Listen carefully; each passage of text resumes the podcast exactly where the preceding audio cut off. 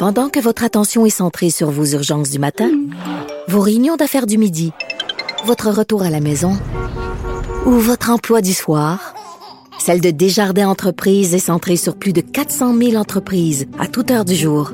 Grâce à notre connaissance des secteurs d'activité et à notre accompagnement spécialisé, nous aidons les entrepreneurs à relever chaque défi pour qu'ils puissent rester centrés sur ce qui compte, le développement de leur entreprise.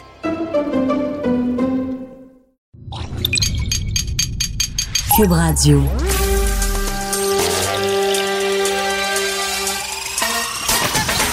Jean-François Barry. Un été pas comme les autres. Le divertissement radio de vos vacances. Cube Radio. Jean-François Barry. En plein milieu de semaine, on est le 5 août aujourd'hui. On a une grosse émission bien chargée à vous présenter. Euh, il fait beau euh, à l'extérieur, en tout cas euh, à Montréal. Je ne sais pas si c'est partout comme ça au Québec. Aujourd'hui, ça oscille entre la pluie, le soleil, la pluie, le soleil. Bref, profitez du beau temps, profitez de la vitamine si jamais le soleil se pointe le bout du nez d'ici la fin de la journée. Allez dehors un peu. Ça fait du bien. On va y aller tout de suite avec le bilan de la journée. On a deux décès supplémentaires au Québec, 155 personnes nouvellement infectés. Donc, ça se maintient. Hein. On est toujours autour de 120, 150. De temps en temps, on va à 160, 170. Mais au moins, ça se maintient.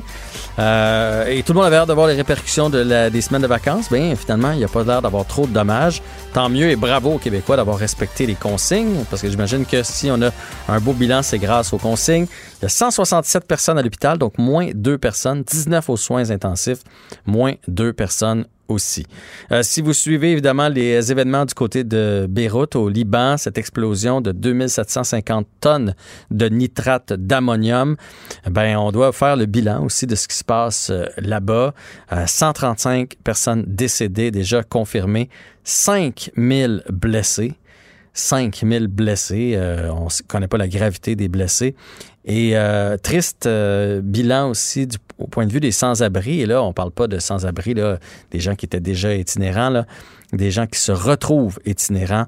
Donc, 300 000 personnes qui n'ont plus de foyer puisque leur maison, logement, condo, appartement a explosé euh, hier. Euh, les aides vont arriver de partout. Euh, évidemment, tout le monde, les pays alentours, les pays un peu plus loin vont essayer d'apporter leurs aides comme ils peuvent. Mais c'est une situation vraiment catastrophique. Les images sont encore à glacer le sang. Euh, et on va aller parler avec euh, Nisrine Samia, qui est infirmière justement au Liban, qui a soigné des blessés des explosions d'hier à Beyrouth. Bonjour, Madame Samia. Oui, bonjour. Bonjour. Donc, vous, vous travaillez à 45 km de Beyrouth, mais malgré tout. En fait. Oui, je vous écoute. Oui, en fait, je travaille à Saïda et non pas à Beyrouth, mais on a reçu des blessés qui étaient euh, où il n'y avait plus de place à Beyrouth parce que les, hôpitaux ont été à pleine capacité. Fait qu'on a commencé à euh, envoyer des gens. On a commencé à envoyer des gens plus loin jusqu'à votre hôpital à vous. Oui, jusqu'à notre hôpital qui s'éloigne euh, à peu près 45, 45 km de l'explosion. OK. Les gens que vous avez reçus, vous, chez vous, c'est des blessés graves, des blessés mineurs? Il y avait des graves et des mineurs, il y avait des fractures, il y avait des femmes enceintes avec leurs enfants, euh, oui, c'était c'était une catastrophe, c'était terrible vraiment. J'imagine que ça a été le branle-bas de combat là, hier. Il n'y a personne qui s'attendait à ça. On a même vu des images d'une mariée qui est en train de. future mariée était en train de prendre des photos. Et donc, la vie, la vie suivait son cours hier. Vous, vous étiez déjà à l'hôpital ou vous avez reçu un appel de vous rendre en vitesse? En fait, en fait, j'étais à la maison parce que je rentre à midi et puis on a reçu des appels. Euh, pour euh, pour aider à l'hôpital parce que on a reçu on a on a été contacté pour euh, pour recevoir les patients parce qu'il n'y avait plus de place à Beyrouth à cause de la capacité la pleine capacité des hôpitaux d'une part et puis des hôpitaux qui étaient endommagés à, à, cause de l'explosion. Alors les hôpitaux les grands hôpitaux de Beyrouth ne pouvaient plus recevoir les patients parce que eux-mêmes leurs patients ils ont aidé à les évacuer. Hmm. et alors nous étions à l'hôpital euh, toute l'équipe. On a appelé l'équipe pour être aux urgences, pour recevoir les patients. Oui. Euh, là, évidemment, C'était une expérience terrible, vraiment. J'en doute pas. Et j'imagine que vous êtes un peu au courant de comment ça se passe à Beyrouth euh, présentement. Nous, ici au Québec, on a vu des images, entre autres, d'opérations qui se faisaient à la lumière d'un cellulaire parce qu'il n'y avait plus d'électricité. Est-ce que vous euh, pouvez nous en dire plus sur comment ça se passe dans les hôpitaux de Beyrouth? Avez-vous des, des, informations, des contacts avec euh, du personnel là-bas? Oui, bien sûr. Mes collègues qui sont, qui sont là-bas, et comme vous venez de dire, c'est à la lumière du cellulaire qu'ils travaillaient. En plus, euh, ils faisaient des points de suture euh, sur les trottoirs. Des blessés qui ne pouvaient plus arriver à l'hôpital, alors l'équipe euh, l'équipe s'est bougée pour, pour sortir hmm. de l'hôpital et pour, pour soigner les hôpitaux sur le trottoir. le présent... Même, même pendant la guerre, on n'a pas vu ça.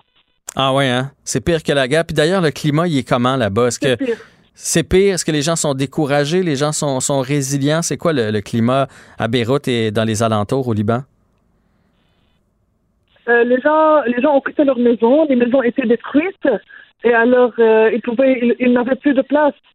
Il y avait, euh, il y avait cinq infirmières dans, à l'hôpital de à Saint-Georges, l'hôpital qui sont qui sont morts.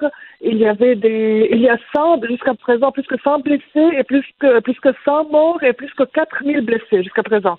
Oui, puis ça, probablement que c'est conservateur. J'imagine que ça va s'empirer au fur et à mesure. On va trouver des gens dans, dans les décombres. Oui, oui, et on a des familles qui ont perdu euh, leurs enfants, même. Des enfants qui ont perdu leurs parents. Euh, c'est catastrophique, vraiment. Ah, ça, j'en doute pas. Honnêtement, de, de tout cœur avec vous. Euh, on sent bien la catastrophe. On sent bien aussi la détresse dans, votre voix. En avez-vous vu beaucoup des familles séparées, des, enfants, par exemple, qui sont arrivés chez vous, pas de parents, ou des parents qui sont arrivés en cherchant leurs enfants? Jusqu'à chez nous, on a reçu une famille, euh, une femme enceinte qui était blessée avec deux enfants qui étaient, qui étaient toutes nues, deux filles qui étaient toutes, toutes nues.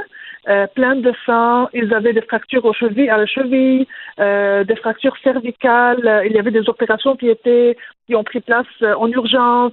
Oui, vraiment. On a vu beaucoup, nous, aux images, là, des, aux nouvelles, des gens qui ont été blessés par des éclats de, verre. bon, ça, ça, ils vont s'en remettre. Est-ce qu'il y, a dans les 5000 blessés, il y a plusieurs personnes qui vont avoir des séquelles de ça, je ne sais pas, des membres amputés, euh, des, gens qui vont être paralysés? Est-ce qu'il va y avoir beaucoup de séquelles parmi les 5000 blessés? En fait, on n'a pas encore euh, de, statistiques concernant cela, mais il y avait beaucoup de blessés de verre. Par exemple, on a reçu une, euh, une patiente chez nous qui s'était blessée par les, par les éclats de verre, et alors, en passant par les hôpitaux à Beyrouth, ils ont fait des clips pour elle aux urgences, ils n'ont ils n'ont pas pu lui faire, lui faire des points de suture. Elle est arrivée chez nous sans point de suture. Qu'est-ce qu'on peut faire pour vous aider? C'est la question que j'ai envie de vous poser. Les pays alentours, nous, on est un peu loin au Canada, mais quand même, là, euh, il y a moyen de vous apporter de l'aide. Qu'est-ce que qu'est-ce que qu'est-ce qu'on peut euh, vous apporter euh, du personnel, du, du, de l'argent, de la, de la nourriture, de l'équipement hospitalier? Qu'est-ce qu'on peut faire pour vous? Euh, en fait, la solidarité des Libanais euh, se voit bien. Pendant ces temps-là, tous les Libanais s'entraident entre eux à propos de la nourriture, mais on a beaucoup besoin des medical supplies, des, euh, euh tout ce qui est euh, tout ce qui nous aide dans les hôpitaux, parce que en plus de notre crise économique, du problème de la corona, alors c'est venu le problème de cette explosion. Alors les hôpitaux n'ont plus de des matériaux pour, euh, pour travailler. On a même des médicaments euh, qui euh, qu'on ne trouve plus. la, la France a déjà commencé à nous aider. merci pour votre question aussi. Le Canada, c'est très gentil. Euh, est-ce que vos, gouvernements, vos, leaders ont déjà euh, émis des pistes à savoir qu'est-ce que ça faisait 2200, 2750 tonnes de nitrate d'ammonium entassées comme ça dans le même entrepôt? Est-ce que déjà on a commencé à vous expliquer la situation? Alors, euh, vous, avez demandé la, question la plus difficile que pas, à laquelle j'aime pas répondre en parlant de la politique, tout le monde sait que nous refusons les politiciens au Liban parce qu'ils ne font pas leur travail comme il faut. C'est les Libanais qui sont la solidarité des Libanais qui a euh, qui ont euh, qui ont commencé à travailler hier. Même euh, ils ont appelé au don de sang entre eux. les, les politiciens ils parlent Euh, on n'a pas confiance en eux, même s'ils nous donnent des histoires n'importe quoi à propos de ce qui s'est passé hier. Il n'y a rien qui est encore clair. Bon, ben le message est entendu. On vous souhaite bon courage. Euh, on est de tout cœur avec vous. Euh, les, il y a plusieurs Libanais ici au Québec. On sent que tout le monde est touché. On va souhaiter que tout se passe pour le mieux, puis que l'aide arrive des autres pays dans les prochaines heures pour vous venir en aide. Merci beaucoup à vous et je vais aussi remercier nos parents qui sont au Canada, qui, euh, qui se sont bougés dernièrement, récemment pour nous aider dans notre crise économique euh, qui est en train, qui, qui se passe. Alors, euh, je, je, remercie tous nos parents qui sont au Canada. Bien, le message est entendu. Nisrine Samia, infirmière au Liban, merci du temps que vous nous avez accordé euh, et euh, bon courage pour la suite des choses. Merci. Au revoir. Merci, merci beaucoup. Au revoir. Ouf, ça, c'est là qu'on réalise à quel point on est privilégié présentement. Ça ne veut pas dire qu'on ne peut pas avoir ce genre de, de crise-là. Ça ne veut pas dire que ça ne peut pas nous arriver. Reste qu'on dirait que là-bas, c'est euh, coup après coup après coup. Évidemment, la bonne nouvelle, s'il y a une bonne nouvelle, elle nous l'a dit deux fois, c'est la solidarité des Libanais. Dans ce genre d'épreuve-là, je pense que les gens se serrent les coudes, puis c'est la seule façon de passer à travers. Tant mieux si on envoie de l'aide. Je pense que l'appel a été assez direct. Ils ont besoin de, de matériel médicaux, ils ont besoin de médicaments, ils ont besoin d'aide, et ce, rapidement. Alors j'espère que tous les paliers de gouvernement, euh, les gouvernements à travers la, la planète. Là, je sais que tout le monde est aux prises avec la COVID, là, mais euh, je pense qu'on doit tous faire notre, euh, notre effort pour cette terrible tragédie. Le, le commentaire de Olivier Primo, un entrepreneur pas comme les autres. Olivier Primo, comment vas-tu? Jour de match, je vais super bien. Jour de match, match numéro 3. Le Canadien a gagné le premier match en prolongation, a perdu le deuxième match 3-1 contre les Pingouins de Pittsburgh. Euh, j'ai plein de questions pour toi aujourd'hui, Olivier. j'ai, un petit mini sujet de sport juste avant. Ben oui, vas-y. On parlait de l'intérêt là, oui. Euh, pour les Québécois envers le sport. Puis il y, a un petit sondage qui est sorti ce matin. Puis euh, l'intérêt n'est pas n'est pas au rendez-vous, mais en même temps, j'ai regardé les fameuses cotes d'écoute. Ouais. Et attirer 709 000 personnes samedi soir avec une pointe à 945 000, c'est énorme. C'est deux fois plus que ce que je pensais. Euh, puis je vais te dire de quoi pour un samedi soir en plus. En pleine, vacances de la construction. Fait que je sais pas si les codes d'écoute n'ont pas parlé au même sondage, là, mais je trouve que l'engouement est quand même pas pire. Je comprends que le monde ont peut-être juste zappé parce qu'il y avait une game du Canadien qui était peut-être pas excité de le regarder. Mais une pointe à un million, c'est vraiment pas mauvais. Même, c'est pas mal mieux que je pensais. Mais sais-tu peut-être c'est quoi la différence? Moi, j'ai écouté le match. Je suis content. Je suis content ce soir, je vais l'écouter aussi. Mais j'ai pas d'engouement. Je suis content de voir du hockey. J'étais là, donc je fais partie des codes d'écoute. Ah. Mais je suis pas sur le. D'habitude, là, tu sais, je, prends pour eux autres, je pousse avec eux autres. Là, je suis pas sur le bout de mon siège, euh, bien honnêtement. Euh, J'assiste au spectacle. Je suis en, en admiration devant Sidney Crosby, devant son talent. Là, je veux dire, il, lui et Carey se livrent une belle bataille. Là, c'est, juste pour ça, ça vaut, euh, ça, ça, vaut le coup d'œil. Mais je comprends le manque euh, on sent pas qu'on a l'équipe pour se rendre jusqu'au bout. Fait qu'on dirait qu'on écoute les matchs, mais avec un certain détachement. On veut pas se faire mal. Comme une fille que tu fais. Ah, d'après moi, elle est au-dessus de ma ligue, elle. on, veut, on se protège. Je comprends ce que tu veux dire, mais en même temps, je suis quand même très étonné de voir il y a combien de personnes. Euh, puis même aux États-Unis, ils ont eu des points à 1,5 million pour quelques games. Euh, c'est énorme. Puis euh, l'autre truc avant qu'on passe à ton, à ton questionnaire de jour de match, mhm. euh, on fait un petit sondage auprès de la MLB. on se parlait qu'eux, ils avaient décidé de pas faire une bulle. Puis il y a quand même 60% des Américains qui disent qu'ils devraient annuler la saison. C'est gigantesque.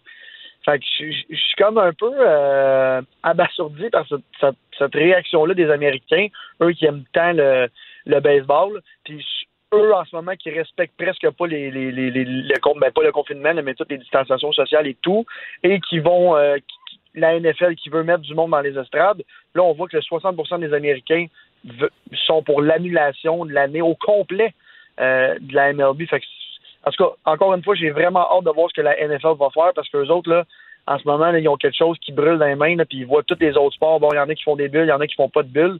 Puis avec un sondage comme ça, est-ce que le monde va se déplacer dans les stades? Est-ce que le monde va avoir peur? Ça dépend des États, bien sûr, mais j'ai hâte de voir j'ai hâte de voir le dénouement de tout ça. Oui, ben écoute, je vais te relancer avec quelque chose. Ben, de un, je comprends, puis la, Ligue s'en va vraiment tout croche, la MLB. Là. Tu sais, quand tu penses qu'il y a une équipe qui a 10 matchs de jouer, l'autre en a 3. Fait que, comment Puis c'est l'équipe qui en a trois qui domine le classement parce que les autres, c'est par pourcentage. Fait que c'est. Tu je pense que tout le monde est en train de se rendre compte que c'est ridicule. Et il y a un bon papier ce matin d'Alexandre Pratt qui dit la, la Ligue junior majeure du Québec suit un peu le modèle de la MLB. Donc, on va se promener à travers le Québec euh, sans faire de tests parce que ça coûte trop cher. Je me dis pourquoi on n'en crée pas des bulles, tu sais, faire des mini-tournois pendant une semaine, les gars jouent, jouent, jouent, jouent, jouent. Après ça, ils retournent chez eux. Après ça, on les ramène. Je, hmm, on dirait que je suis pas convaincu de l'idée de se promener. Tu as raison, mais en même temps, tu as vu la Ligue d'Ontario, eux autres qui ont reporté leur, ouverture.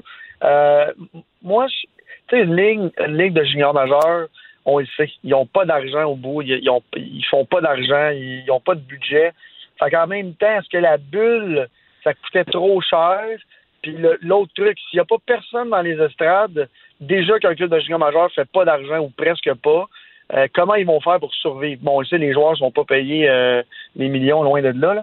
Euh, mais, mais quand même, puis prendre le risque pour tout ça, il faut qu'il y ait du hockey, on est, on est tous conscients de ça. Pourquoi on ne fait pas un gros, gros tournoi peut-être un peu plus long? Ou plusieurs. plusieurs tournois. Oui, je comprends, ta vision de tout ça, mais moi, pour qu'ils se déplacent entre les villes, je suis zéro d'accord avec ça. Zéro, zéro, zéro. Ah, puis surtout qu'on n'a pas les moyens, nous autres, de tester les joueurs. Euh, puis, tu sais, l'autre affaire, ils s'obstinent à un calendrier de 60 parties, que moi, je trouve exagéré, même en temps normal, pour, pour les jeunes qui essaient d'étudier. Pourquoi pas faire un calendrier de 40, 45 cette année? Là, ça serait-tu ça serait-tu bien grave? En tout cas, j'ai bien hâte de voir comment ça va virer du côté de la Ligue junior majeure du Québec, parce que là, euh, bon, au Québec, ça aurait passé, mais dans les maritimes, c'est beaucoup plus strict, et je suis pas certain que le plan va passer là-bas. Non. Euh, Dernière question, avant de passer à mon questionnaire. Tu parlais d'intérêt tantôt. Oui. Euh, MLS, toujours de l'intérêt? Qui c'est qui est rendu en demi-finale, le sais-tu? Aucun. Aucun intérêt. Je n'ai pas réécouté un match. Euh, puis je vais te dire, bien franchement, quand l'Impact a perdu, j'ai comme réalisé que j'avais. Oui, je suis un fan de soccer, mais je suis vraiment plus un fan de l'Impact. Tandis que si le Canadien perd, je vais quand même suivre euh, pas ça assidûment puis tout ça. Mais quand on va arriver en demi-finale puis tout ça, je me connais, je vais vouloir écouter les, matchs. En ce moment, la MLS, vu que on est comme en un tournoi aussi, euh, j'ai moins d'intérêt. J'ai déjà hâte à la prochaine saison parce que je pense peut-être je vais écouter la finale parce que je vais le zapper puis je vais tomber dessus, mais mon intérêt est beaucoup plus là pour la NHL. Même moi, je me surprends à avoir un intérêt de même pour le hockey. Je sais pas si parce que on se parle à tous les jours puis que qu'on a un pool ensemble. Mais, mais euh, j'aime ça. je, pense que je suis plus un fan de l'impact pour, pour, le moment. Là. Bon, parfait. attention, on y va. Qui va débloquer ce soir? Malkin, Le Temps, Marlowe ou Drouin, Gallagher, Tatar? Parce que l'attaque est anémique un peu des deux côtés. Si t'enlèves Sid puis euh, son, son, son, ailier, euh, voyons, Genzel, pour le reste, il se passe pas grand-chose. Alors, de quel côté ça va débloquer? Je nous souhaite le Canadien, mais je vais te relancer une question par une question. Est-ce que tu penses vraiment que Sidney Crosby va arrêter? C'est ça la vraie question. Fait que je pense pas. Je vais je vais mettre euh, je vais mettre Pittsburgh favori ce soir. Euh, puis Malkin reste très rarement endormi euh, pour une séquence de 3-4 games. Fait que moi, je pense que ce soir, ils vont se réveiller. J'aimerais tant ça que Drouin retrouve le, la, flamme là, pour deux, trois parties, puis nous emmener plus loin, puis comme au début de l'année, euh, cette année, mais je, écoute, je pense pas, mais tout va dépendre des trios. Si on est des trios comme la dernière fois, oublions ça, le Canadien va perdre. Parfait. Alors, euh, tu penses que ça va être quoi, les trios? Qu'est-ce qui va bouger? Euh, moi, j'irais pour une première ligne avec Tatar, Dano, Lekanen, puis je mettrais Drouin, Domi, Gallagher ensemble. Ben là, je dis une première ligne, là. Un, deux, là, ou... Tu fais un trio offensif, toi, là. là. Oui, ultra offensif, il faut marquer des buts parce qu'on le sait qu'on va se faire.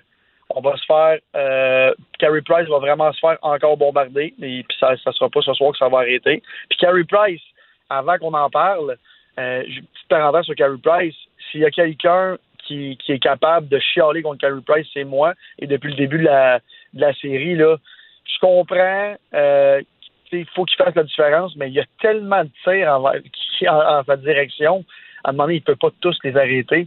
Puis comme je te disais, j'ai été gardien de but, moi aussi, à un niveau vraiment pas fort, mais quand tu perds confiance en ton équipe en avant, c'est difficile. Tu as tout le temps peur que, la, que le lancer vienne de partout, puis ce que les pingouins font.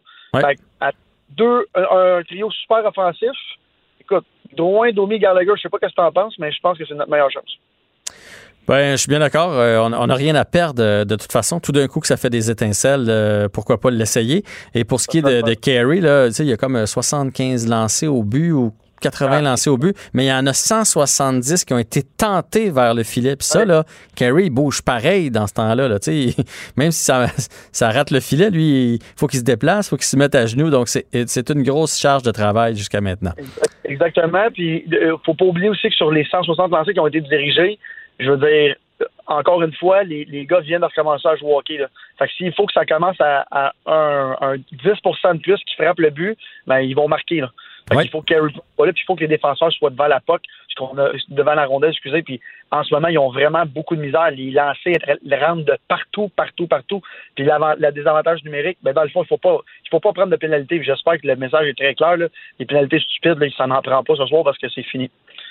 Fait que Kerry va-t-il répéter ce soir? Je pense que oui. Je pense que oui, je pense est dans sa bulle, puis euh, un petit jeu de mots, là, je pense qu'il est dans la bulle, dans la bulle, mais je pense vraiment. Puis de toute façon, il n'y a pas le choix. S'il ne répète pas, on n'a aucune chance. Les Rangers se sont fait éliminer hier, donc ils ont maintenant une chance sur huit de repêcher la frenière et trois chances sur huit de repêcher top 10. Est-ce que tu es jaloux? Je suis pas jaloux parce que là, rendu là, avec ce que j'ai vu, je pense qu'on va perdre, mais ça serait le fun qu'on se rende au moins en cinq ou euh, qu'on on, fasse au moins une victoire encore pour, pour dire qu'on est qu'on on, est dans la compétition contre, contre Pingouin. On sait qu'on est un peu leur bête noire aussi. Là. Ils ont de la misère contre nous autres. Puis au moins, je veux que les jeunes jouent avec un semblant de, de pression de séries éliminatoires, juste pour qu'ils comprennent c'est quoi quand tu vas dans le coin, puis ça joue rough, puis tout ça. Que là, là c'est ce qu'ils vivent en ce moment, puis ça fait 4, 4, ans, ça fait 5 ans en plus qu'on, qu'il l'aurait pas vécu. Je pense pas que c'est l'année prochaine que ça va réarriver. Fait que je pense que un peu de, de, match, là, de, ça va nous faire du bien, mais je suis pas jaloux parce que je pense qu'on va avoir une chance sur 8 aussi de, de repêcher la première. OK. Deux dernières questions. Euh, ce soir, c'est comme si on était à domicile. Est-ce qu'on va voir Ginette chanter l'hymne national devant sa grosse cabane? J'aimerais ça. Tu sais, elle, sort de chez eux, comme elle avait fait pour le show dans le confinement, là, puis elle nous chante l'hymne national. je sais pas si l'organisation du Canadien y ont pensé, mais je pense que ça aurait été une bonne idée, puis ça ferait un bon, euh, comme on dit dans le jargon, un bon stunt de publicité. Je pense que ça encouragerait les, euh, nos joueurs, puis on le sait, hein, quand Ginette chante, c'est rare qu'on perd. Ou on perd par peu. bon, ben, on va peut-être avoir Ginette. Alors, rapidement, le résultat du match de ce soir? Ah, je vais y aller à contre-cœur. Pingouin 3-2 avec un but euh, dans un but des. Euh, puis je pense que, écoute, je vais y aller long shot, mais je pense que Drouin va compter ce soir. Et euh, j'espère que ça va être un beau but, puis que ça va être une. Écoute, au moins qu'on ait une, qu'on soit en compétition, euh, puis qu'on se fasse pas massacrer. Là. Puis si on reçoit encore autant de tirs, je pense que Kerry va, va, va se là c'est sûr que c'est un, fait que c'est pas si pire que ça. Là. Mais écoute, je ne laisse pas grand chance, mais je pense que Drouin va, va, compter ce soir. Moi, je pense que ça va être le meilleur match du Canadien ce soir-là. Ça passe ou ça casse. Je pense qu'on va créer plus d'offensives. On va s'essayer. Le problème, c'est que quand tu t'essaies comme ça, ben, tu ouvres le jeu. Puis quand tu ouvres le jeu, tu peux te faire faire mal par les Pingouins. Alors, victoire des Pingouins aussi. Et j'ai besoin d'avoir ta réaction, Olivier. Ça vient tout juste de sortir. Euh, là, je, sais que je t'ai pas préparé à ça. Là. Euh, on, vient de me glisser ça à l'oreille. Le gouvernement du Québec qui a annoncé euh, mercredi, donc là, là qu'on levait l'annulation des festivals et des événements euh, tant qu'ils se conforment aux directives de la santé publique. C'est euh, la ministre du Tourisme, Caroline Proux, qui vient d'annoncer ça. Donc, concrètement, euh, les organisateurs de festivals peuvent reprendre leurs activités en se conformant aux différentes directives de la santé publique. Tu réagis comment à ça? une très bonne nouvelle, mais encore une fois, pour des organisateurs comme moi qui font du 10 000 personnes et plus, s'il faut que je me conforme, ça n'arrivera pas. Euh, mais tu sais, en même temps, est-ce qu'ils vont c'est à l'extérieur? Est-ce qu'ils vont dire, ben écoute, euh, sur les plages, en ce moment, il y a déjà 3-4 000 personnes. Est-ce que vous allez pouvoir avoir, avoir 3-4 000 personnes avec les, les règles euh, à suivre? Là, là, tu me tu me tu m'étonnes. Je pensais jamais qu'elle allait. Est-ce qu'ils ont dit une date? Est-ce que c'est le 31 août encore? Euh, écoute, là, j'ai pas, j'ai pas de date. Là. Comme je te dis, on vient de me, me glisser ça. Mais, la, la, la, au début de l'année, il avait lancé la date le 31 qu'on pouvait pas faire aucun euh, grand rassemblement de festival, tout est annulé jusqu'au 31 août. Alors, si c'est jusqu'au 31 août, peut-être que le 250 personnes vont augmenter. J'ai hâte de voir ça. Mais rendu au 31 août, là, je veux dire, l'hiver approche vite au Québec. Là, on sait qu'on là, on a une belle été, là, mais septembre, c'est une chance sur deux. Est-ce que quelqu'un va vouloir risquer des dizaines de millions de dollars pour organiser un festival à Montréal et il faut que là, on va avoir un mois et demi pour vendre des billets. À voir. Ben c'est ça que je m'allais dire. C'est-tu un peu d'un show de boucan dans le sens que hein, vous avez le droit de le faire en sachant très bien qu'avant juste de s'organiser puis de penser euh, tenir un événement, on est rendu en septembre. Il n'y a personne qui peut faire ça d'ici la fin du mois d'août. Puis là, ben, rendu en septembre, euh, l'automne arrive vite là, au Québec. Fait que c'est-tu comme un show de boucan, d'après toi? Moi, je pense que un gros show de boucan. Puis de toute façon, euh, les festivals qui organisent des grands, grands rassemblements, euh, sont souvent euh, menés avec des, euh, des artistes internationaux. On sait que c'est impossible en ce moment. Oui, c'est on pourrait pousser les, les, artistes locaux, puis il faut le faire à 100% mais est-ce que c'est l'organisation, c'est pas tant le, le, comment je pourrais dire ça dans le jargon, on dit booker les artistes là. Mais l'organisation de tout ça, juste, tu sais, je vais vous donner un exemple pour un, festival que j'organise qui s'appelle Métro Métro à Montréal au mois de mai c'est de 8 à 10 mois d'organisation juste avant. Et avant le festival, c'est un mois, 7 euh, sur 7, ça lâche pas. Puis la semaine avant, c'est 7 sur 7, 24 sur 24, juste installer des clôtures, des stages, tout ça. Là, on va avoir le droit, ça va être dans un mois. Est-ce qu'il y en a qui vont risquer de la température? Peut-être les gros, gros, gros joueurs, mais même là, je parle beaucoup à tout le monde, puis tout le monde, c'est pas avant 2021. Puis même, il y en a qui disent même que c'est 2022, là, les très, très, très gros joueurs j'ai hâte de voir, mais je pense que c'est un, un show boucan. Il va s'en avoir, oui, des gigantesques de 10-15 000 personnes, je pense pas. Ah, je suis d'accord avec toi. Puis euh, moi, je, suis à, témoin. là. J'avais quelques événements comme en stand-by. J'anime du corporatif. Puis quand ils ont annoncé le 250 personnes, je fais bon, mais ben, je pense que ça va avoir lieu.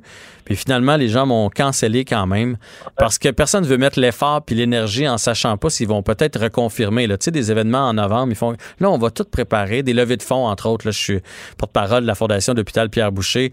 Euh, je, m'attendais à ce qu'ils fassent des événements, mais en fait, là, on va tout faire ça.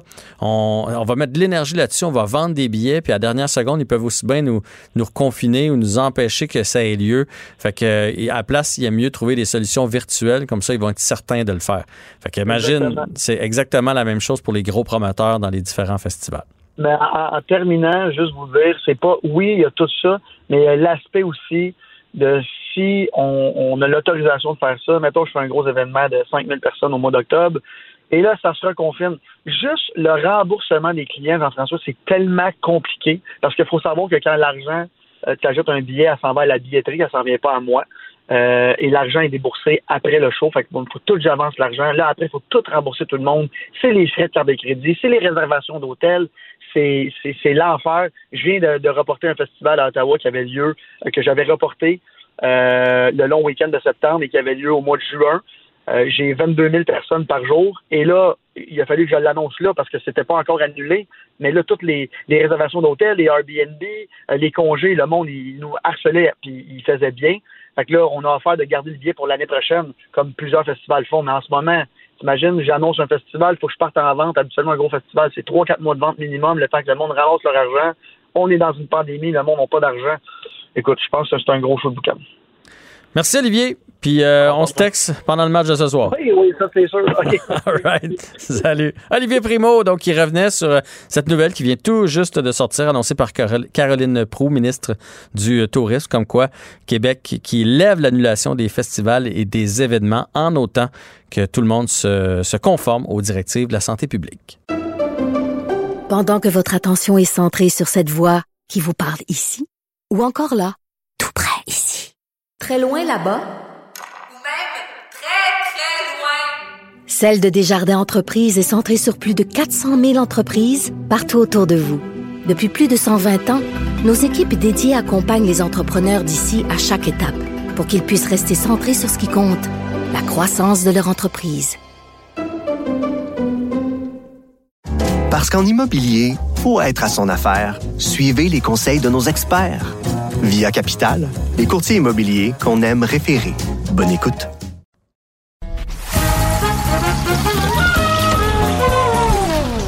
Ben non, il n'y a pas de quiz. Mais Jean-François vous donne quand même les réponses à vos questions. Cube Radio. Un été pas comme les autres. On y va avec le showbiz et Anaïs. Je vous rappelle évidemment que le gouvernement du Québec vient d'annoncer euh, l'annulation. En fait, non, je, recommence. Vient d'annoncer le fait que les festivals ne peuvent pas avoir lieu. Les événements peuvent maintenant avoir lieu si évidemment les organisateurs se conforment aux directives de la santé publique. Ça vient d'être annoncé par la ministre du Tourisme Caroline Prou. On n'a pas plus de détails présentement, alors on ne reviendra pas là-dessus avec Anaïs. On vient de le faire avec euh, Olivier Primo, euh, puis on va attendre de voir les réactions dans les euh, prochaines minutes, prochaines heures, prochaines journées, à savoir s'il y a des festivals qui vont tenter ou des événements qui vont s'organiser pour l'automne, parce qu'on commence déjà à être tard pour organiser quelque chose au mois d'août. Salut Anaïs! Allô? Allô? Comment vas-tu? Allô? Ben, ça va très bien. Toi, ça va bien? Ben oui, ça va bien, mais ça va vite. Là. On avait déjà un gros menu d'émission. Et puis là, hein? des, nouvelles comme ça qui, arrivent en plein cœur euh, d'émission, qui sont quand même majeures dans le portrait euh, québécois. Euh, j'ai hâte de voir les répercussions. Mais ça reste quand même des bonnes nouvelles. Ça, c'est quand même agréable. Mais comme tu dis, reste à voir parce que moi, je n'ai jamais organisé un festival. Donc, pour moi, c'est une bonne nouvelle. Mais euh, peut-être, comme tu dis, que pour les organisateurs, ça va être un casse-tête de mettre ça sur pied en quelques jours, quelques semaines avec 250 personnes, garder la distanciation. Donc, c'est sûr que ce sera... Euh, certainement euh, un défi à relever, mais j'ai hâte de voir un peu, comme tu dis, comment les gros joueurs vont, euh, vont réagir là, suite à cette nouvelle-là. Oui, ben Olivier Primo semblait nous dire que c'est un peu un show de boucan, dans le sens qu'ils savent très bien en annonçant ça là qu'il y a très peu de monde qui vont se risquer. On est à peu près d'ici à l'Halloween, nous autres, là, au Québec, pour organiser un événement. Que ça, que ça, ça va vite. Un gros, gros, gros euh, festival, il me disait que c'est 6 à, 9 mois de travail. Fait que on oublie ça. Mais bon, peut-être de plus petit à suivre. Mais là, euh, parle-nous de, Amy Adams qui va être à l'affiche d'une nouvelle série Netflix. Oui, et puis écoute, là, c'est vraiment rare que je parle de Netflix. Je suis pas une fan des gros euh, GAFA de ce monde, mais euh, là, l'histoire, en fait, est vraiment venue me chercher. C'est un retour euh, à l'écran depuis 2018.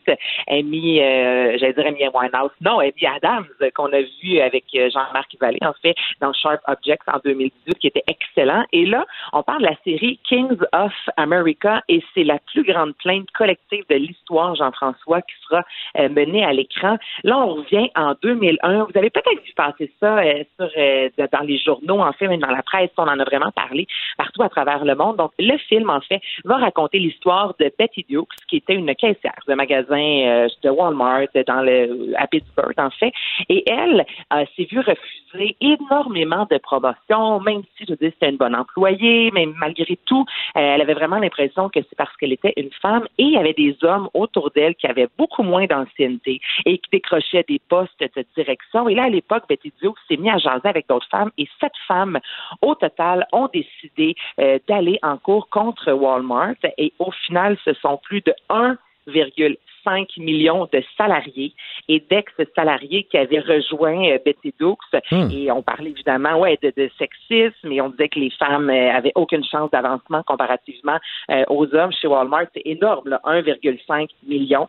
Alors, c'est ça qu'on va découvrir dans cette série-là. On va suivre trois femmes, une qui est une héritière de Walmart, une qui est dirigeante un peu non conforme à ce qu'on a l'habitude de voir en tant que patronne et une vendeuse de chez Walmart. On ne sait pas encore exactement exactement Amy Adams va, va jouer quel rôle dans tout ça, mais j'ai vraiment hâte de voir cette série-là parce qu'on connaît la fin. Et souvent, quand on sait la fin, on se dit, ben voyons, il y a un peu moins de suspense, pourquoi je vais écouter ça? Mais tu sais, Titanic, on le savait, hein, que le bateau allait couler, puis on l'a tous vu. Oui, c'est un bel exemple. non, c'est vrai. Donc là, parce qu'en 2011, la Cour suprême des États-Unis a jugé que la plainte collective était irrécevable, qu'il y a des millions de femmes qui ne pouvaient pas avoir connu les mêmes discriminations. Donc, cette grosse plainte-là qui aurait vraiment changé l'histoire, est finalement tombée à l'eau et les femmes n'ont pas reçu d'argent. Donc, on sait l'histoire, on sait comment ça finit, mais malgré tout ça, de transporter ça à l'écran, euh, je pense vraiment que ça peut être fort intéressant. Ah, je suis d'accord avec toi. Puis c'est pas tout le monde qui était au courant de cette histoire-là non plus. Alors, euh, en tout cas, moi, je suis, euh, moi, je suis preneur. Bien hâte de voir cette série-là sur Netflix. Parle-nous maintenant de deux autres nouvelles télé. Tout le monde en parle qui va être de retour, mais avec sa version en direct, comme on l'a connu pendant la pandémie. Ben, le confinement, en fait, parce qu'on était encore dans la pandémie. Absolument. Donc, tu as raison. Depuis le mois de mars, en fait, euh, tout le monde euh, tout le monde en parle, a été diffusé en direct. Avant ça, la seule fois que c'est arrivé, là, c'était lors des attentats de Paris en novembre 2015. Et là, ce qui est particulier, euh, on a beaucoup parlé, toi et moi, du public. à quel point le public jouait un rôle majeur dans le tournage de nombreuses émissions pour tout le monde en parle, c'est un peu différent. Et il y a quelques mois de ça, en entrevue, justement, Guy Lepage disait avait remarqué que par l'absence du public, les invités se confiaient beaucoup plus. Et là, c'est vrai, on pense à tout le monde en parle, tout le monde est assis autour de la table, c'est plein d'invités. Des fois, ça peut être peut-être un peu plus intimidant. C'est pas tout le monde qui sont nécessairement à l'aise de s'ouvrir comme ça euh, devant euh, des gens un peu plus inconnus versus la, version en direct euh, qu'on a tous écouté au moins un dimanche. C'était vraiment un petit cocon. On y avait comme quatre, cinq personnes. On avait l'impression qu'on entrait littéralement dans une bulle et c'est une des raisons pour laquelle on a décidé de garder cette formule-là en direct parce que les gens se confiait beaucoup plus. Reste à voir, est-ce qu'il va y avoir encore des performances qu'on a pu voir, entre autres, avec Luc de la Rochelière ou Ariane Moffat, ça, on ne sait pas. Mais à partir du 27 septembre prochain, euh, ce sera encore une fois en direct euh, comparativement à l'ancienne formule où on enregistrait le jeudi et qu'on diffusait le dimanche. Excellent. L'émission Zone franche ne sera pas ben, de retour à Télé-Québec. Honnêtement, je, j'essaie d'analyser. Je pense que j'ai jamais écouté ça, Zone franche.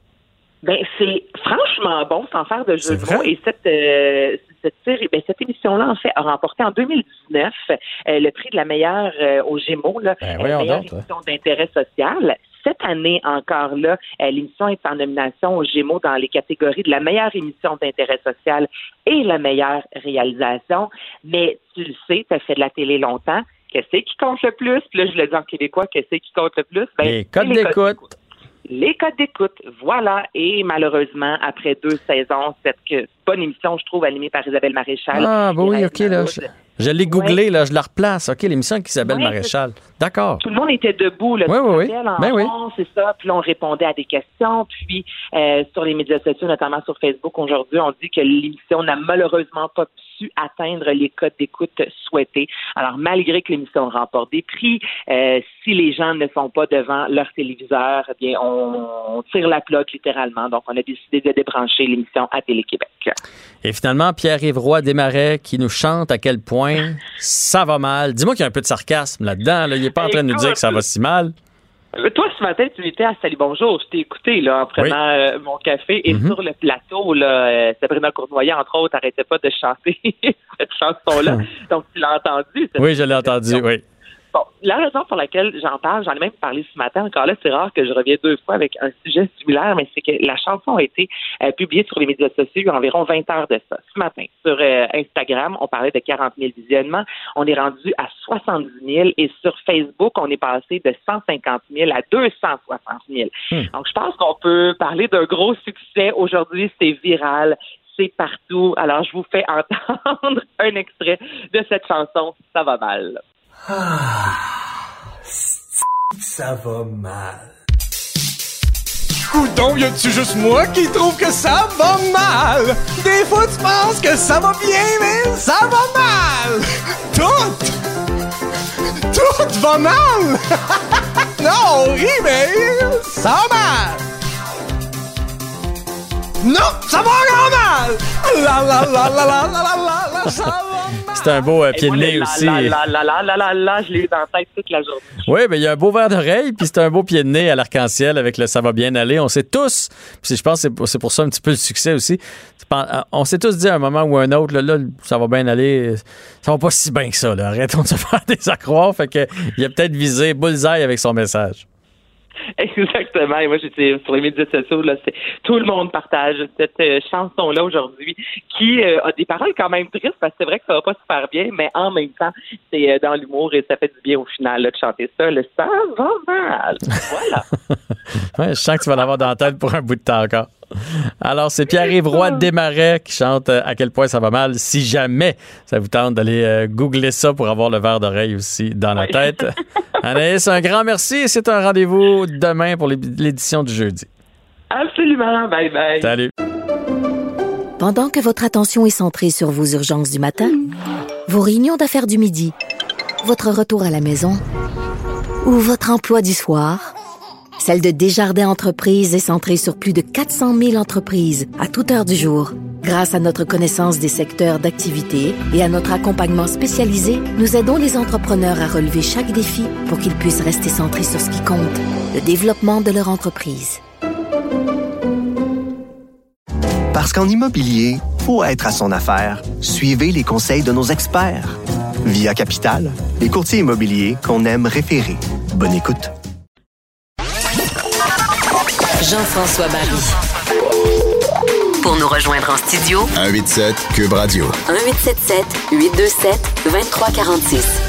Grosse nouvelle ce matin, on a appris que le gouvernement fédéral s'est entendu avec euh, Moderna, Pfizer et BioNTech pour euh, sécuriser d'éventuelles doses euh, de deux vaccins contre la maladie, la maladie de la COVID, bien évidemment. Vous n'avez pas besoin de, me demander laquelle on parle. Qu'est-ce que ça signifie tout ça? On va en discuter avec Benoît Barbeau, qui est virologiste et professeur de sciences biologiques à l'UCAM. Bonjour, M. Barbeau. Est-ce que M. Barbeau est au bout du fil? Monsieur Barry. Ah, bonjour. Ça va bien, Benoît? Pardon. Oui, certainement. Pardon. Ah, pas de problème, pas de problème. C'est des choses qui arrivent. Euh, là, le fait que le gouvernement décide de s'entendre comme ça avec des pharmaceutiques, est-ce que ça veut dire qu'il y a un vaccin qui est proche, que ça commence à devenir du concret? Ben, ce que ça veut dire, c'est que dans le processus dans, lequel justement les compagnies sont en, sont en cours de développement de vaccins et dans la situation actuelle où on vit justement à accélérer le processus et s'assurer d'avoir non seulement un vaccin efficace très rapidement, mais en plus de ça, d'avoir les doses nécessaires pour euh, être le, euh, administrer euh, le vaccin en tant que tel à l'ensemble de la population. On veut accélérer le tout. Et avant même que les phases cliniques soient terminées. Là, on parle de la, on parle de la dernière phase, la phase clinique 3. Le gouvernement a immédiatement décidé de, de, de, s'entendre avec ces entreprises-là pour être capable justement d'obtenir un certain nombre de doses. Sachant très bien que, les, comme je vous ai mentionné, que les dernières phases cliniques, soit la phase clinique 3, n'est pas terminée. Alors, les résultats finaux qui vont nous permettre de, de, nous dire si oui ou non le vaccin de Moderna versus le vaccin de Pfizer euh, est fonctionnel, eh bien, on n'a pas encore les résultats, mais on doit immédiatement y penser et on doit se positionner parce qu'il est clair que lorsqu'un vaccin sera disponible, lorsqu'il y en a un qui, aura la formulation gagnante, eh bien, on ne sera pas les seuls à demander euh, justement d'avoir euh, ces doses pour euh, les utiliser et immuniser la population canadienne. Non, ça c'est sûr et certain. Donc, c'est là, vous nous apprenez que la, phase 3, c'est la dernière phase. On ne sait pas combien de temps elle va durer, bien évidemment, mais une fois qu'on a le OK, là, Mettons, euh, je dis n'importe quoi, dans six semaines, ils nous disent on est certain, ce vaccin-là fonctionne, il n'y aura pas d'effet secondaire, ou en tout cas très peu. Et combien de temps ça, prend après ça pour le créer à grande échelle? On peut en sortir combien de vaccins euh, par jour, par semaine, par mois? Ça, moi, je suis pas apte à vous le dire précisément. Chaque entreprise, quand même, est capable de de produire une quantité de doses assez impressionnante. Euh, à titre d'exemple, Pfizer, par exemple, parlait de milliards de doses d'ici la fin de 2021 et de, euh, de plusieurs millions de doses d'ici décembre, plusieurs centaines de millions de doses. Alors, chaque entreprise est capable quand même de produire un certain niveau de doses. Et euh, je peux même vous dire que peu importe les résultats euh, de la phase clinique 3. Donc, il y a certaines entreprises qui, malgré qu'ils ne savent pas vraiment quels seront les résultats finaux, ont déjà commencé à produire ces, euh, doses-là. Donc, ils sont déjà en processus de production et prennent un certain risque. Justement à savoir si vraiment il y aura euh, le, le, le, en bout de ligne, leur vaccin sera aurait démontré une efficacité. Alors c'est à ce point-là qu'ils sont l'enjeu est quand même très grand, mais sont prêts à euh, y aller avec un certain risque. Je crois qu'il y a aussi la raison aussi, ils sont relativement très confiants des premières phases cliniques. Donc, les études de phase clinique 1 et 2 ont été quand même, pour les entreprises comme Moderna et Pfizer, ont été très convaincantes selon ce qui a été non seulement publié, mais selon ce qu'ils ont obtenu, surtout phase clinique 2. Euh, alors, donc, crois que les entreprises, euh, ces entreprises-là, quand même, qui sont assez costauds, euh, ont décidé, certaines d'entre elles ont décidé déjà de commencer la production parce qu'ils savent que lorsqu'on aura terminé la phase, on aurait terminé la phase clinique 3, et si les résultats sont convaincants, que le gouvernement vraiment euh, acceptent justement que d'obtenir ces doses-là, eh bien la demande sera forte et ils veulent déjà être prêts justement à, se positionner devant la, demande qui sera internationale et à, très haut niveau. Ah, c'est intéressant de savoir qu'ils prennent le pari présentement. J'imagine que ça va être... Pas, pas, toutes les entreprises, mais il faut que c'est évidemment que ces entreprises-là soient assez quand même euh, convaincus de leur de leurs résultats, mais aussi qui ont qui ont quand même une structure qui est assez euh, assez grande et costaud pour justement advenant que, euh, que la phase 3, justement, est, vouée à l'échec, qu'ils soient quand même, quand même capables de passer à travers euh, l'échec, malgré le fait qu'ils ont, ont, investi dans, dans ce sens-là. On comprend que ça va être extrêmement pardon, lucratif pour eux, c'est beaucoup de sous. Euh, les pays vont le vouloir. Euh, il va y avoir de la pression, là, surtout si c'est vrai qu'il y en a qui commencent à se faire produire. Euh, on va faire ça peut-être en, grande vitesse. Est-ce que c'est dangereux? Là? Je me mets dans la peau des gens qui vont être peut-être insécures à l'idée de se faire vacciner. Est-ce qu'on va vraiment connaître tous les contre-coups de ce vaccin-là ou on va se lancer un peu dans l'inconnu en faisant il arrivera ce qui arrivera, ça peut pas être pire que la pandémie? Non, je crois, je crois que quand même les entreprises s'assurent justement que le, que, que, que, le vaccin sera très sécuritaire. Sachez qu'en effet, qu'on a accéléré le processus euh, alors que ça prend plusieurs années. Là, on parle de 12 à 18 mois. Mais il faut aussi comprendre qu'il y a des, investissements majeurs qui ont été faits au niveau du gouvernement, au niveau des entreprises, au niveau des lieux académiques qui ont investi beaucoup de temps. Alors, et plus toutes les, ressources humaines et les, euh, les infrastructures qui ont été mis vraiment euh, euh, euh, sur lequel on a mis, on a en fait, on a mis un focus énorme uniquement sur le virus de la COVID-19. Alors, ça fait en sorte que le processus a été accéléré, oui, mais n'empêche que les mesures et les s'assurer qu'en effet que le que le vaccin sera sécuritaire. Tout ça, en effet, ce sont des obligations que les entreprises et le gouvernement se donnent et font en sorte que les, effets secondaires qui pourraient être engendrés par ces vaccins-là devrait être euh, minimisé. Donc, on devrait être euh, assez sécuritaire puis être confiant de, de la sécurité justement d'un tel vaccin. Là, je m'adresse aux virologistes en vous, euh, parce qu'on a lu partout, même euh, Madame Tam le disait hier, euh, le vaccin n'est peut-être pas la solution à, tous nos problèmes, parce que là, on dit que si on attrape le virus, on est immunisé pendant à peu près trois mois. Après ça, après ça, on fait plus d'anticorps. Est-ce que ça va être la même chose avec le vaccin? Donc, je, je l'ai moi en septembre, mettons, rendu à Noël, je, je suis même plus protégé. Il va falloir m'en donner un autre. Ça, c'est sûr qu'il va falloir établir si la durée euh, de, de, de, de, la période que vous allez être protégé. Sauf que ce qu'il faut savoir, c'est que lorsqu'un virus nous infecte et qu'on devient, on obtient, on acquiert, une immunité euh, naturelle, eh bien, le virus, lui, son but, ce n'est pas de faire en sorte qu'on soit immunisé contre lui. Donc, il y a des, certains processus qui lui permettent quand même d'être moins efficace à produire une, réaction immunitaire.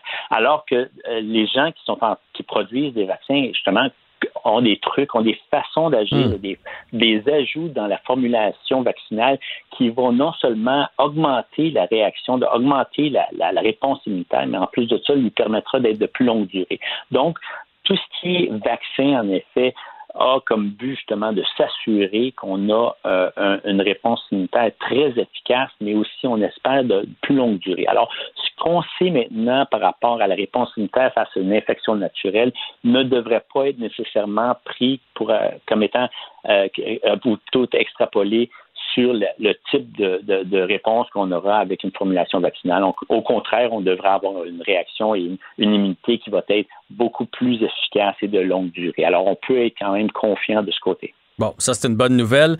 Autre question dans le même style. On entend toujours que les, virus sont, intelligents, qu'ils se mutent pour nous déjouer, qu'ils s'adaptent à la situation. Même dans le cas de la grippe, souvent on se fait vacciner, puis là on entend dire finalement au mois de mars, ben, on vous a pas vacciné pour la souche, euh, la bonne souche. Finalement, ça a été presque celui-là, mais il était juste à côté. Est-ce que ça peut être le cas pour la COVID? Donc on trouve un vaccin, on nous vaccine, mais finalement il mute un petit peu puis il continue de se propager. Euh, ben, je crois que de ce qu'on sait d'après les résultats scientifiques, on sait que ce virus-là ne met vraiment pas beaucoup.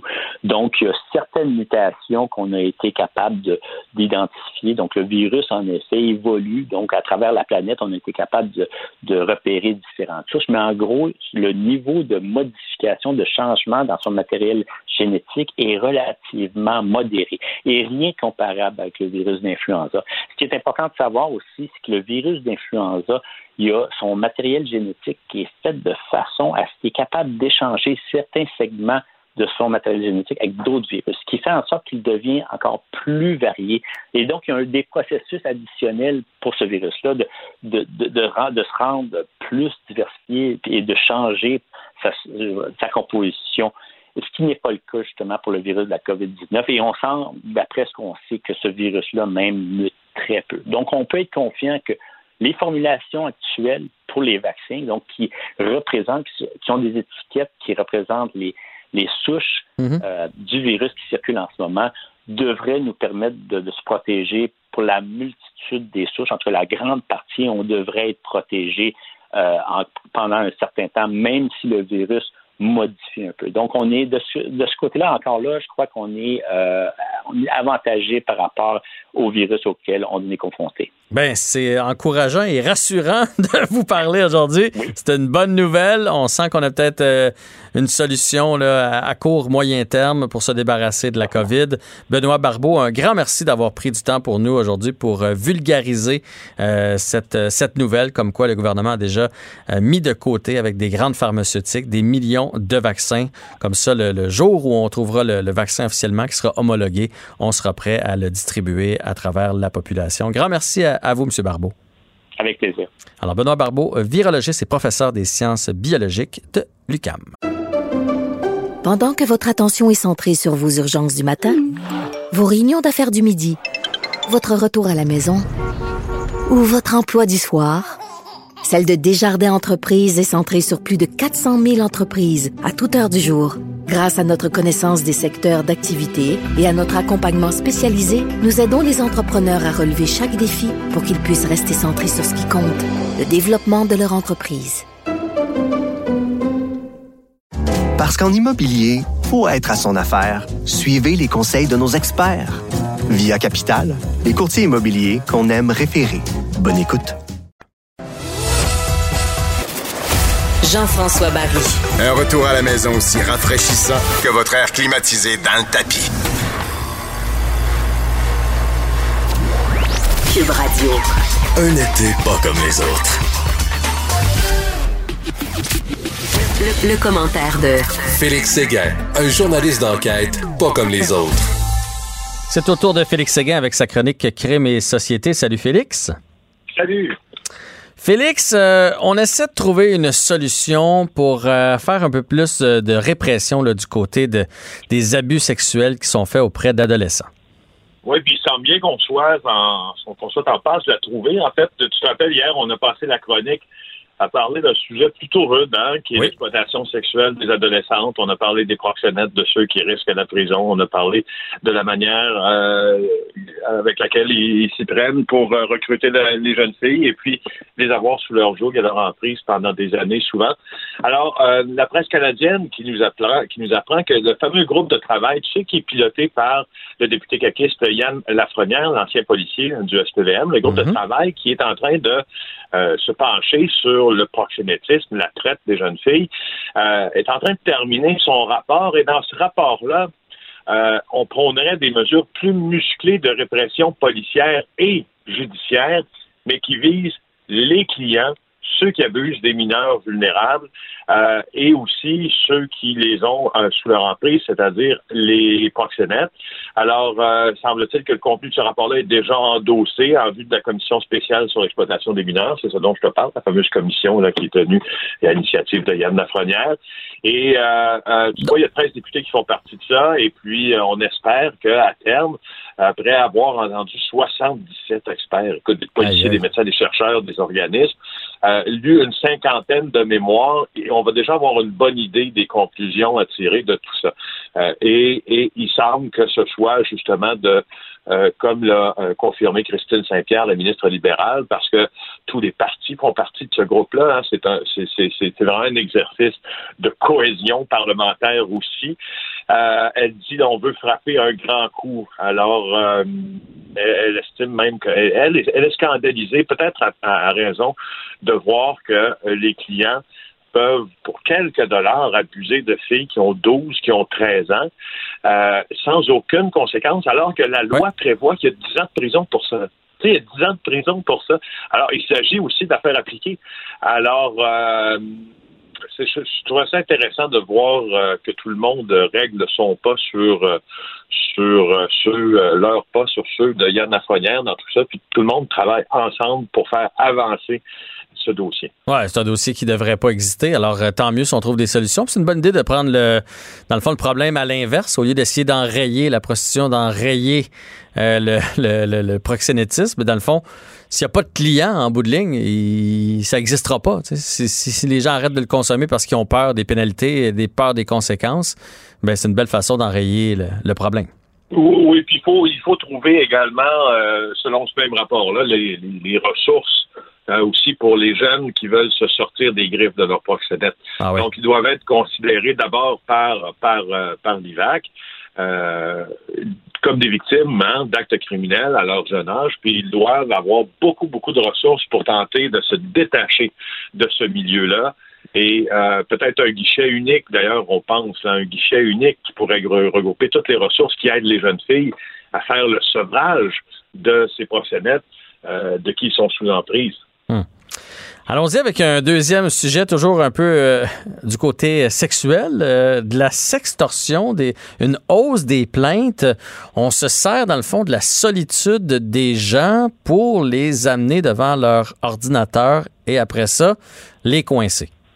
Oui, je trouvais qu'il y avait un lien euh, évident. Il y en a un, il y en a un. On vient de parler, il y en a un. Euh, alors, le nombre de. C'est la police de Gatineau qui euh, nous arrive avec ça, puis qui a confirmé à l'agence QMI que le nombre de plaintes pour sextorsion est en hausse importante, et ça depuis le mois d'avril, donc depuis la période la plus ardue, si tu veux, de, de, de du confinement. Euh, et ce que la police dit, c'est qu'il est possible, je les cite, que les mesures de confinement entourant la COVID-19 aient joué un rôle indirect dans la hausse du nombre de dossiers puisque les gens étaient confinés, plus de temps sur les réseaux sociaux, plus à risque. Donc, ça amène des personnes célibataires à se tourner vers ces sites-là, bien sûr, pour des rencontres virtuelles. Euh, et c'est pour ça qu'il y a recrudescence. Donc, la police euh, de Gatineau, qui est toujours assez avant-gardiste dans ses communications, je te dirais, euh, lance donc une alerte, on pourrait dire, à la population pour qu'ils soient conscients que du chantage, de l'extorsion de la part de fraudeurs avec des images, des vidéos à caractère sexuel, même des fois prises à l'insu des victimes, ouais, c'est important de mentionner. Ah, ça, c'est ça. Alors, c'est euh, s'il y a des personnes, exemple, qui euh, consultent de la pornographie euh, et puis avec le téléphone, ils se font filmer à leur insu, disons qu'elles peuvent être plus enclines, celles-là, à, être des victimes de chantage et puis à payer une forme de rançon pour ne pas que la vidéo de leur autosatisfaction, disons, soit diffusée. Il y a ça aussi. Alors, alors c'est un peu ça. Euh, dans le fond, on soutient de euh, l'argent. On met les gens devant leur ordi et pour Y, Z raison, euh, ils finissent par avoir, par, présenter des images d'eux. Les images sont enregistrées. Et là, les malfaiteurs qui ont les images après ça, leur disent que s'ils ne donnent pas, je sais pas, 5 000, 10 000, ils vont publier ces images-là. Alors la personne préfère payer et garder l'anonymat puis garder les vidéos secrètes. C'est quand même grave. Là. Ben exactement. Puis la, la bonne idée dans ça, c'est de pas euh, ne pas se dévêtir devant une webcam, là, quoi qu'il en, de, de, de, de n'importe quelle manière que ce soit, euh, parce que tu vois la manière de fonctionner des fraudeurs, c'est que ils vont transporter leur discussion, selon la police de Gatineau toujours, qu'ils qu'ils commencent avec leur, leur victime sur une plateforme qui s'appelle Hangouts. Et c'est sur cette plateforme-là euh, qui, qui, qui, deviennent un peu maîtres dans l'art de convaincre et puis euh, que les personnes devant lesquelles ils sont vont commettre euh, des gestes intimes et ils vont être enregistrés et ils ne seront pas au courant qu'ils sont enregistrés. Mhm. Et là, souvent, ça peut aller jusqu'au fait de dire ben, si tu nous donnes pas ce qu'on veut en termes d'argent, ben, on publiera la photo et on dira que tu es un pédophile.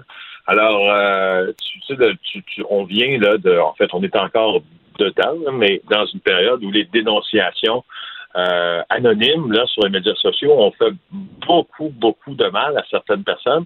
Alors, t'imagines, si quelqu'un euh, euh, si quelqu'un te menace de ça, certaines personnes vont être tenter de payer plutôt que de voir ça répandu sur la place publique. C'est sûr et certain. Alors, rappel à tous, on ne propage pas d'image de nous nus ou en train de faire des actes sexuels. Ça finit là.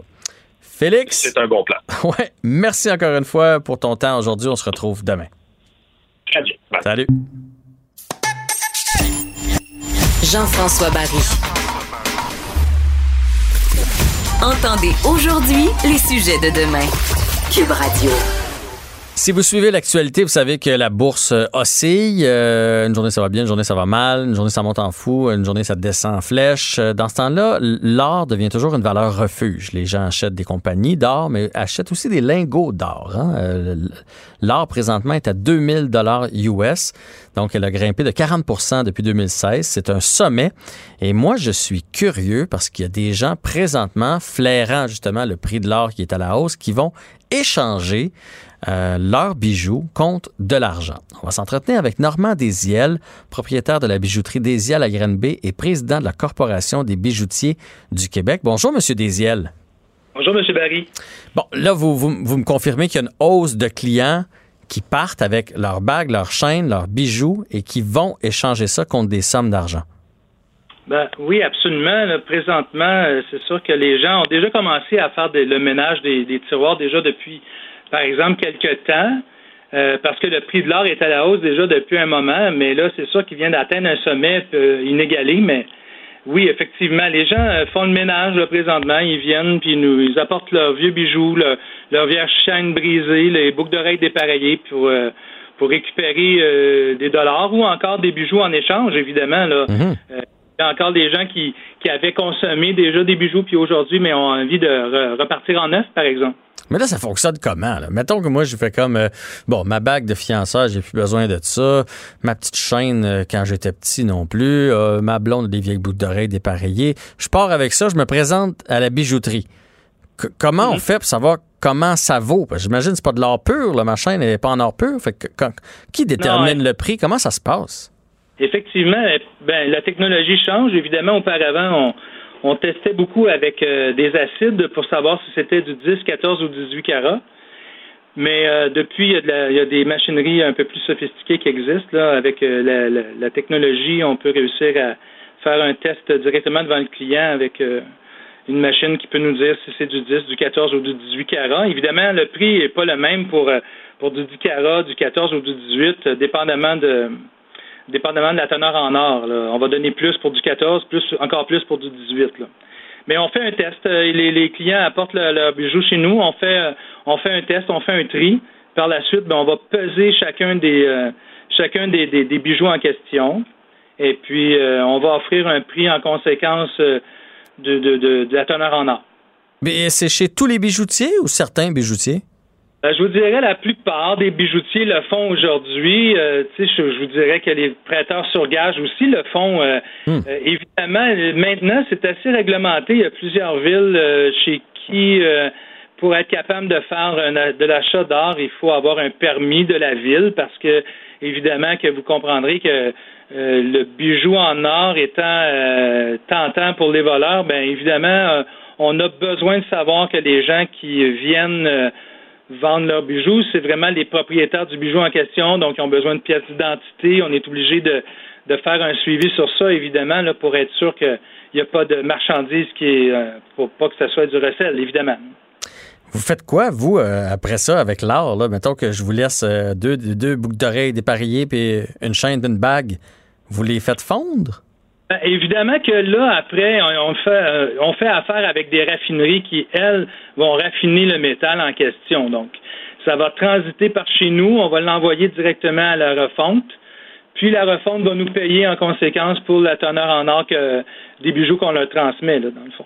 Fait que c'est pas c'est pas euh, c'est pas fait directement à la bijouterie. Est-ce qu'il y en a qui ont l'équipement pour le faire? C'est possible, mais ça demande quand même un outillage un peu spécial, puis ça demande des conditions aussi. Euh, vous comprenez que c'est c'est c'est passe dans des dans des euh, des bassins d'acide. Alors c'est pas quelque chose qu'on peut faire d'emblée dans un endroit, euh, en arrière d'un comptoir, par exemple. Je comprends. Les gens sont déçus généralement. Ils pensent avoir plus, avoir moins. Euh, je prends par exemple, je sais pas, moi, une chaîne que j'aurais payé 200 dollars. Tu sais, une chaîne classique homme là, avec des mailles. Là, euh, on porte ça. Mettons, j'ai payé ça 200 dollars. Je vais avoir plus aujourd'hui? Je vais avoir moins? 200 dollars en quelle année? Ben, mettons que j'ai acheté ça il y a 5 ans. Puis là, elle est brisée. Puis je la ramène présentement, là, l'or, il y a cinq ans, je vous donne, je, je, suis pas une encyclopédie, évidemment, j'ai pas tout le prix de l'or des cinq dernières années, mais disons que l'or pouvait peut-être se, transiger, peut-être à peut-être 1300 dollars euh, américains à ce moment-là, puis là aujourd'hui on est à 2000. Fait c'est sûr que faut penser qu'à un moment où on a fait l'achat du bijou, on a payé pour de la main d'œuvre, mm-hmm. concevoir, puis après ça on a payé entre autres euh, l'importateur, probablement qui a aussi pris une cote. Après ça, vous êtes arrivé chez le bijoutier, puis lui aussi, il y a des infrastructures qui l'obligent à avoir, par exemple, un local, un beau local bien bien fait, avec euh, des, des, des, des beaux équipements pour être capable d'attirer son, son monde, à payer du personnel qui est là à temps plein. Euh, évidemment que faut penser que si on a acheté il y a cinq ans, il est fort probable que vous allez être perdant sur votre chaîne à 200 dollars, mais on peut penser que vous allez peut-être récupérer un 50-60 dollars, c'est possible. OK. Je vous dirais que vous avez acheté le même bijou en 1978 ou en 1980, ben probablement que si vous avez payé 200 dollars à l'époque, il y a des fortes chances que je vous donne encore 200 dollars aujourd'hui. Donc vous l'avez porté pendant 30 ans ou, même euh, ou même 40 ans en 80 là. Et puis euh, aujourd'hui, si vous l'avez payé 200 à l'époque, il y a des fortes chances que je vous donne encore 200 dollars pour le même bijou. Si si par exemple vous, vous venez chez moi puis que vous voulez faire un échange sur un bijou, évidemment, ça dépendra de chaque bijoutier. On a tous euh, notre façon de compter là, mais chez mm-hmm. nous en échange, ça se transige au prix du jour et puis à ce moment-là, pour faire un échange, on, le, profit qu'on va faire, on ne le fera pas sur la sur l'achat de votre art, mais plutôt sur le bijou qu'on va vous vendre. Que, Bien sûr. Ça dépend de chacun. Là, à ce moment-là, chacun est libre de, de vendre au prix qu'il veut, évidemment. dernière question, je, qui, qui, est comme un peu plus euh, euh, de société. Non, mais en fait, je veux savoir parce que euh, on le sait là, euh, avec la COVID, il y a des gens qui ont sorti leurs économies, qui sont sur la PCU. Les gens qui vont échanger leur or présentement, est-ce que vous sentez que c'est pour payer l'épicerie? Tu sais, ils sont comme à bout puis ils font garde là, il me reste ma bague, je vais aller vendre ma bague puis puis tant pis. Ou c'est plus des gens qui ils ont ça dans le fond du tiroir. c'est des trucs qu'ils ont accumulés à, travers les années ou un héritage qu'on leur a laissé. C'est quel genre C'est pour avoir un peu de sous ou vraiment parce qu'ils sont rendus au bout du rouleau et c'est la dernière chose qu'ils possèdent? Je vous dirais probablement que les personnes qui sont vraiment à bout de ressources, euh, ces personnes-là viennent peu chez peu, peu dans les bijouteries, ils vont plus aller, par exemple, dans un, euh, un prêteur sur gage ou quelque chose comme ça. Chez, nous, on, on voit pas ça tellement. Je vous dis pas que c'est pas ça arrive pas à l'occasion, qu'il y a des gens qui arrivent vraiment démunis là mais c'est pas c'est pas le, c'est pas le lot de tous ceux qui viennent vendre leurs bijoux, c'est plus parce qu'ils viennent profiter du fait que l'or est rendu à un prix euh, X, puis ça vaut la peine de le faire présentement de vendre de vendre le bijou parce que euh, encore en magasin, euh, la plupart des bijoutiers, si je vous vendais aujourd'hui une chaîne aujourd'hui, peut-être que je l'ai acheté il y a un an, il y a un an et demi sur le marché, donc le prix était au prix d'il y a un an, un an et demi, mais je vais vous payer pour votre vieux bijou pour le prix de l'or aujourd'hui. Donc, mhm. on sait que ça peut être intéressant pour le, consommateur de faire cet achat-là présentement. Merci. oui, ah, excusez, allez-y. Ça m'a fait plaisir, M. Barry. C'est vraiment intéressant. Ce, sujet-là me turlupine depuis le début de la semaine. Alors, Normand Desiel, propriétaire de la bijouterie Desiel à Grande Bay, président de la Corporation des bijoutiers du Québec, qui nous parlait du prix euh, de l'or qui est en hausse et euh, du fait que les gens vident leur tiroir et euh, vont échanger leurs bijoux, que ce soit pour en acheter d'autres, tout simplement pour repartir avec de l'argent. Jean-François Barry. Deux heures pour décompresser. On va maintenant s'entretenir avec Paul Laurier, ex-enquêteur de la Sûreté du Québec et président directeur général de Vigitech, société spécialisée en information juridique. Euh, je veux revenir, moi, euh, avec vous, Monsieur Laurier. Bonjour tout d'abord. Bonjour. Je veux revenir sur euh, bon ce qui s'est passé à Beyrouth. Euh, tantôt, on a parlé avec une infirmière qui nous euh, disait à quel point c'était la catastrophe. Là-bas, les gens sont, démunis. elle, elle travaille dans un hôpital qui est à 45 km de l'épicentre, mais malgré tout, ils ont reçu des, des blessés à soigner parce que les hôpitaux débordent. ce sujet-là a été abondamment traité aujourd'hui. Je veux pas minimiser ce qui est arrivé, là, mais moi, je veux me questionner avec vous sur notre gestion à nous ici au Québec et au Canada des matières dangereuses comme le nitrate euh, d'ammonium qui a, explosé là-bas, qui est responsable de l'explosion, de l'explosion à Beyrouth. Euh, est-ce qu'on est à risque ici ou au Québec et au Canada, c'est bien traité? Ben, la réponse, c'est on est toujours à risque parce qu'on sait jamais, on sait jamais euh, ce que les gens ont l'intention de faire ou des groupes ont l'intention de faire ou même s'il peut y avoir des, des, on l'a vu avec euh, Mégantic, là, il y a toujours des risques d'explosion. Maintenant, ces substances-là, je vous dirais que le 11 septembre a amené, euh, a amené une réflexion. Euh, et puis après ça, ben il y a eu aussi, bon, faut se rappeler Ressam qui avait fait des, des euh, qui voulait faire sauter des ponts. Il mhm. euh, faut faire sauter un pont. Donc la, la quand la au sortie du Québec, quand il y a eu la création du SLCT, Service de la lutte contre le terrorisme, il y a eu beaucoup d'analyses qui ont été faites, beaucoup de ces enjeux-là ont été vérifiés. Qu'est-ce qu'on a, qu'est-ce qu'on a comme euh, entrepôt, qu'est-ce qu'on a comme euh, vendeur. Et maintenant, c'est, euh, d'ammonium, ça sert dans l'engrais essentiellement. Tout le monde va vous le dire, c'est de l'engrais. C'est pas un explosif comme tel. Par contre, on a vu hier jumelé avec la chaleur et euh, une explosion primaire, ben on a vu les dégâts, le souffle est incroyable, la puissance d'explosion euh, la chaleur que ça va dégager, c'est vraiment des, des euh, ce qu'on appelle en, bon français des blasts. Et après ça, ben, le feu prend, il y a la chaleur qui se dégage, le vent revient.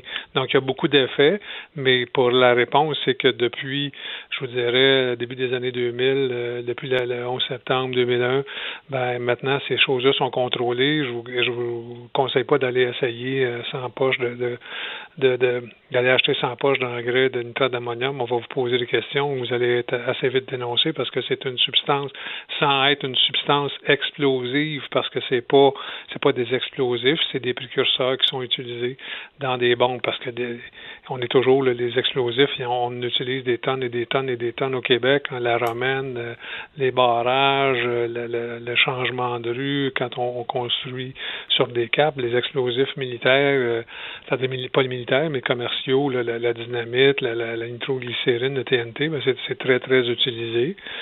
Ça, ça fait partie d'un, d'un, composante chimique qui est dangereuse et surveillée. OK. Mais donc, vous me confirmez au moins qu'un entrepôt, comme, comme il y avait là-bas, malheureusement, là, où tout, tout ça, ce matériel-là était entassé, on n'a pas ça ici dans la province. Ben, le port de Montréal, ça transite toutes ces substances-là dangereuses, toutes les substances explosives. quand vous voyez des triangles, quand vous voyez euh, des risques d'explosion, tout ça, c'est tout, euh, c'est assez bien euh, euh, régulé dans le sens où il y a beaucoup de lois. Les, euh, quand vous êtes un bout de feu, vous êtes, vous devez manipuler, l'acheter ça. Mhm. C'est pas n'importe qui, c'est pas à la, portée de tout. Et je vous dirais que d'emblée, ben les gens, euh, ça fait longtemps qu'on, au Québec surtout, étant, étant il, y a, il, y a, il y a 30 ans, 40 ans, la dynamite, ça, il y en avait partout. Maintenant, essayer de trouver un bâton c'est plus compliqué. Là. C'est, vraiment. Puis il y a des normes d'entreposage. Vous allez sur des chantiers, vous allez les voir, même pour les engrais chimiques, tout ça. Parce que le nitrate d'ammonium, comme on a vu hier, euh, c'est pas quelque chose qui, euh, s'entrepose, euh, qui font des tonnes et des tonnes d'épilés. Oui, c'est pilé, mais si c'est pilé, ben c'est sur surveillance.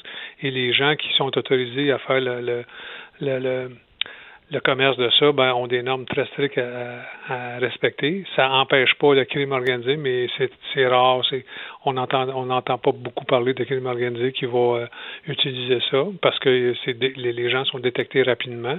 Et au niveau euh, au niveau euh, terrorisme, ça prend des pour faire, on a vu pour ceux qui se rappellent d'Oklahoma, mm-hmm. pour les plus vieux, ben c'était quand même deux tonnes, 4000 livres de de nitrate d'ammonium. Donc, c'est quelque chose, ça prend un camion pour le transporter. Ça ne se transporte pas dans une voiture, ça, prend des camions et ça devient facilement suspect. Les, euh, les gens vont dénoncer. OK.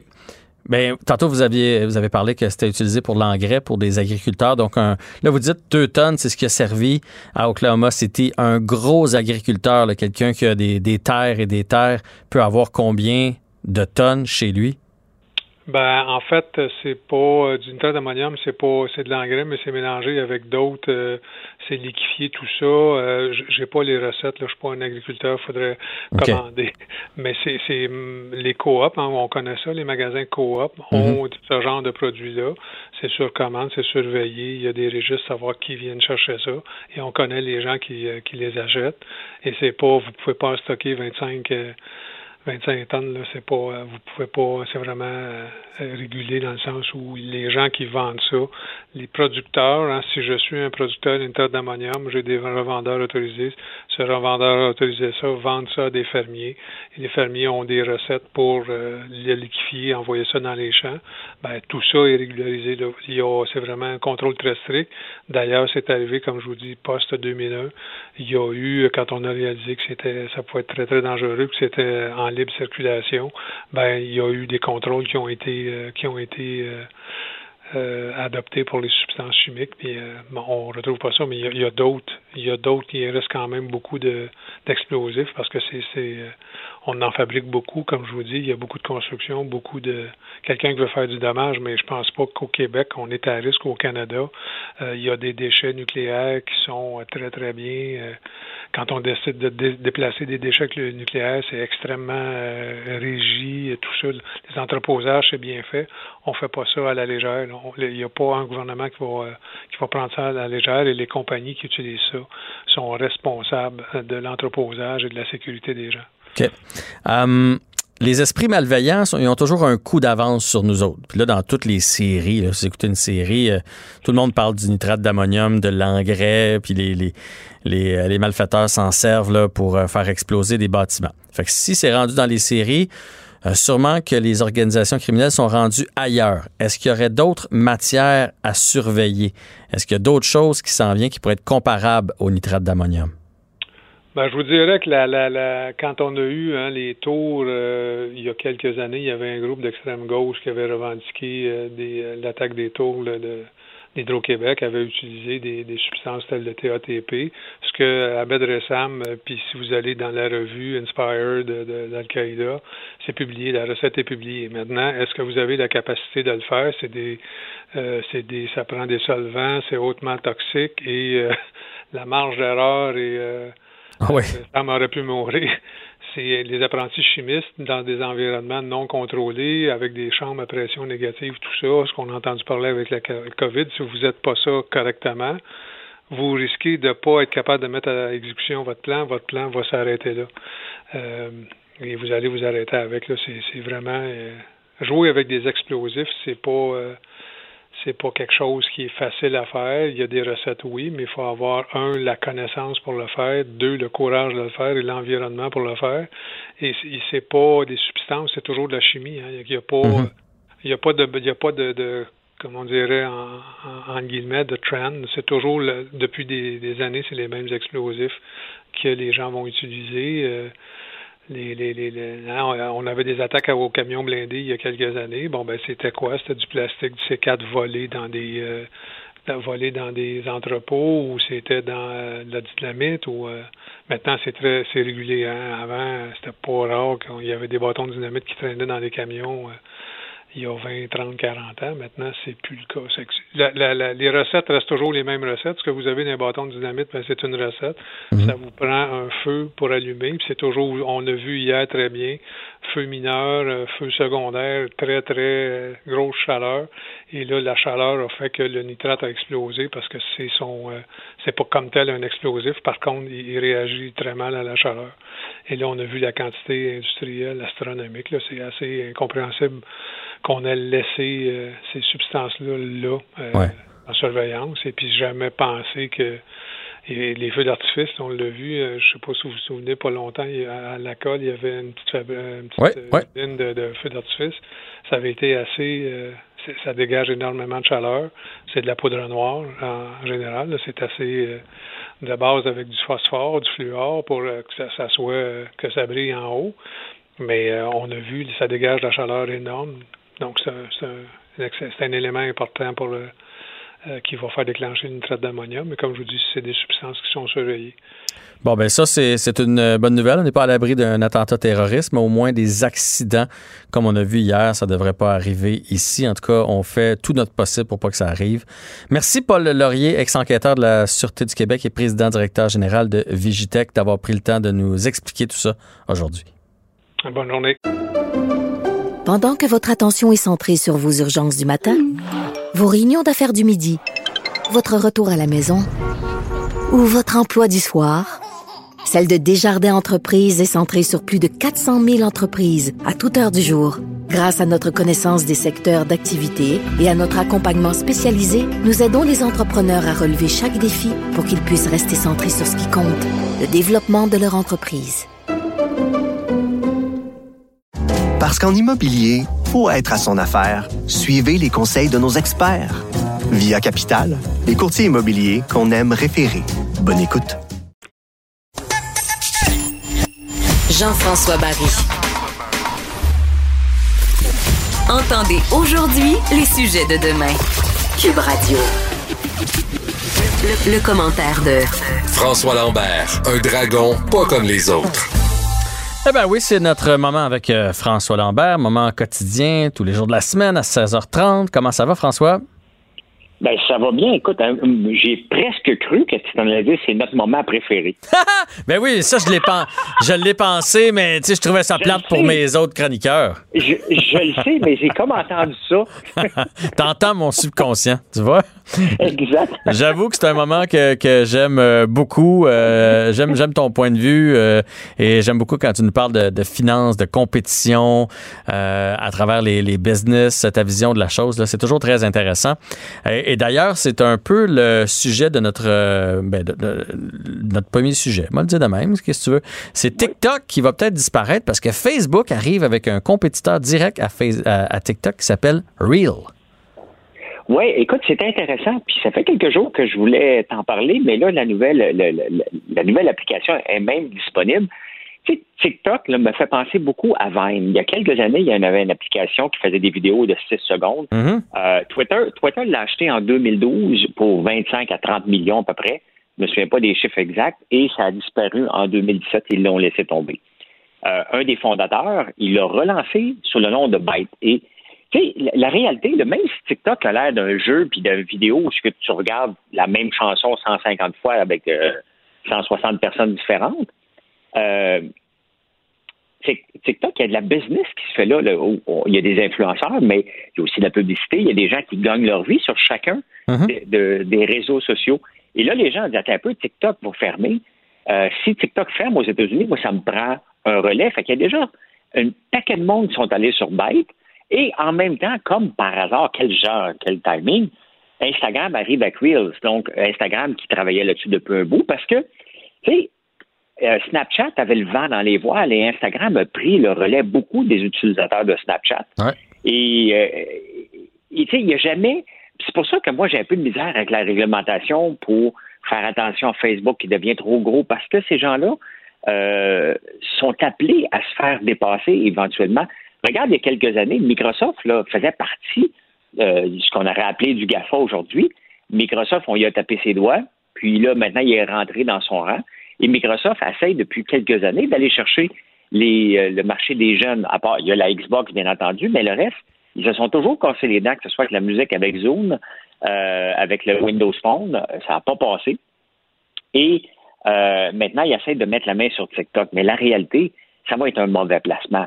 Parce que dès qu'on pense qu'un réseau est mort, ben là, Instagram arrive avec Reels qui était disponible. J'ai fait la mise à jour ce midi et il est là, là dans, dans les stories.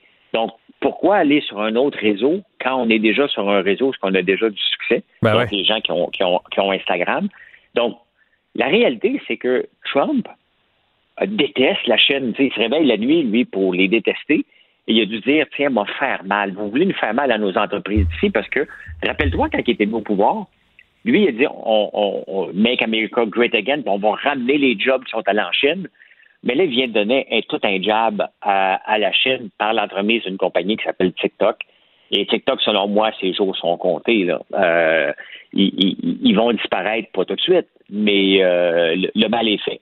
Le mal est fait. Dès que la rumeur, regarde, il y a quelques il y a deux semaines, j'ai perdu accès à mon compte Facebook, totalement pendant, pendant deux jours. Demande-moi pas pourquoi.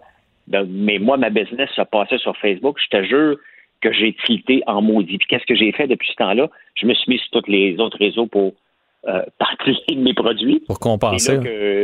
pour compenser. Donc, j'ai ouvert un compte YouTube. Je suis allé sur, euh, je suis plus actif sur Instagram. J'ai fait, je l'ai transformé en podcast. Et pourquoi? Parce que j'ai, je me suis rendu compte que j'avais une vulnérabilité. Donc, les gens qui vont pour s'amuser sur TikTok vont aller s'amuser sur Reel, mais les gens qui en font une business de ces réseaux-là sont appelés à disparaître. Ils vont dire aux gens, venez me suivre sur Reel, venez me suivre sur Byte, ben, c'est en...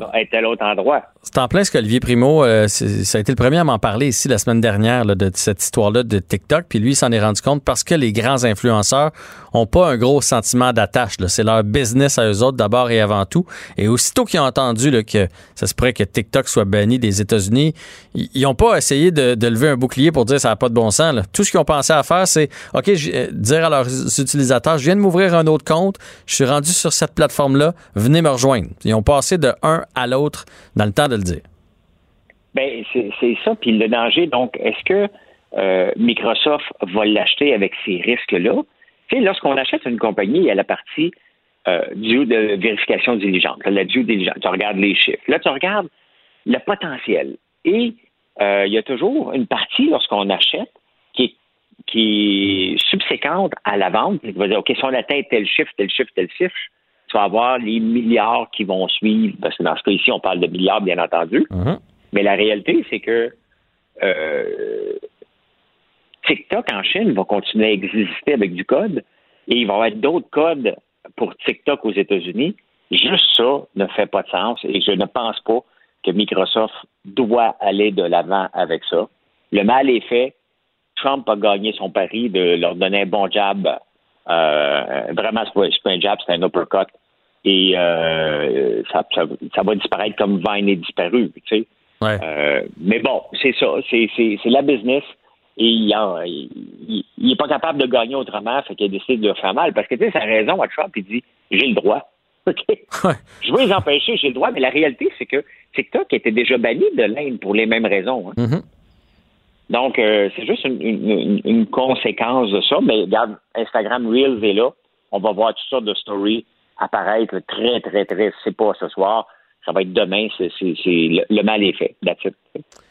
Parlons maintenant des euh, climats de travail toxiques. Euh, on en a entendu parler avec euh, Julie Payette, entre autres, mais ça se passe dans bien des compagnies et on dirait que ça a donné un, élan. Les gens se, se manifestent, dénoncent, puis c'est une bonne nouvelle.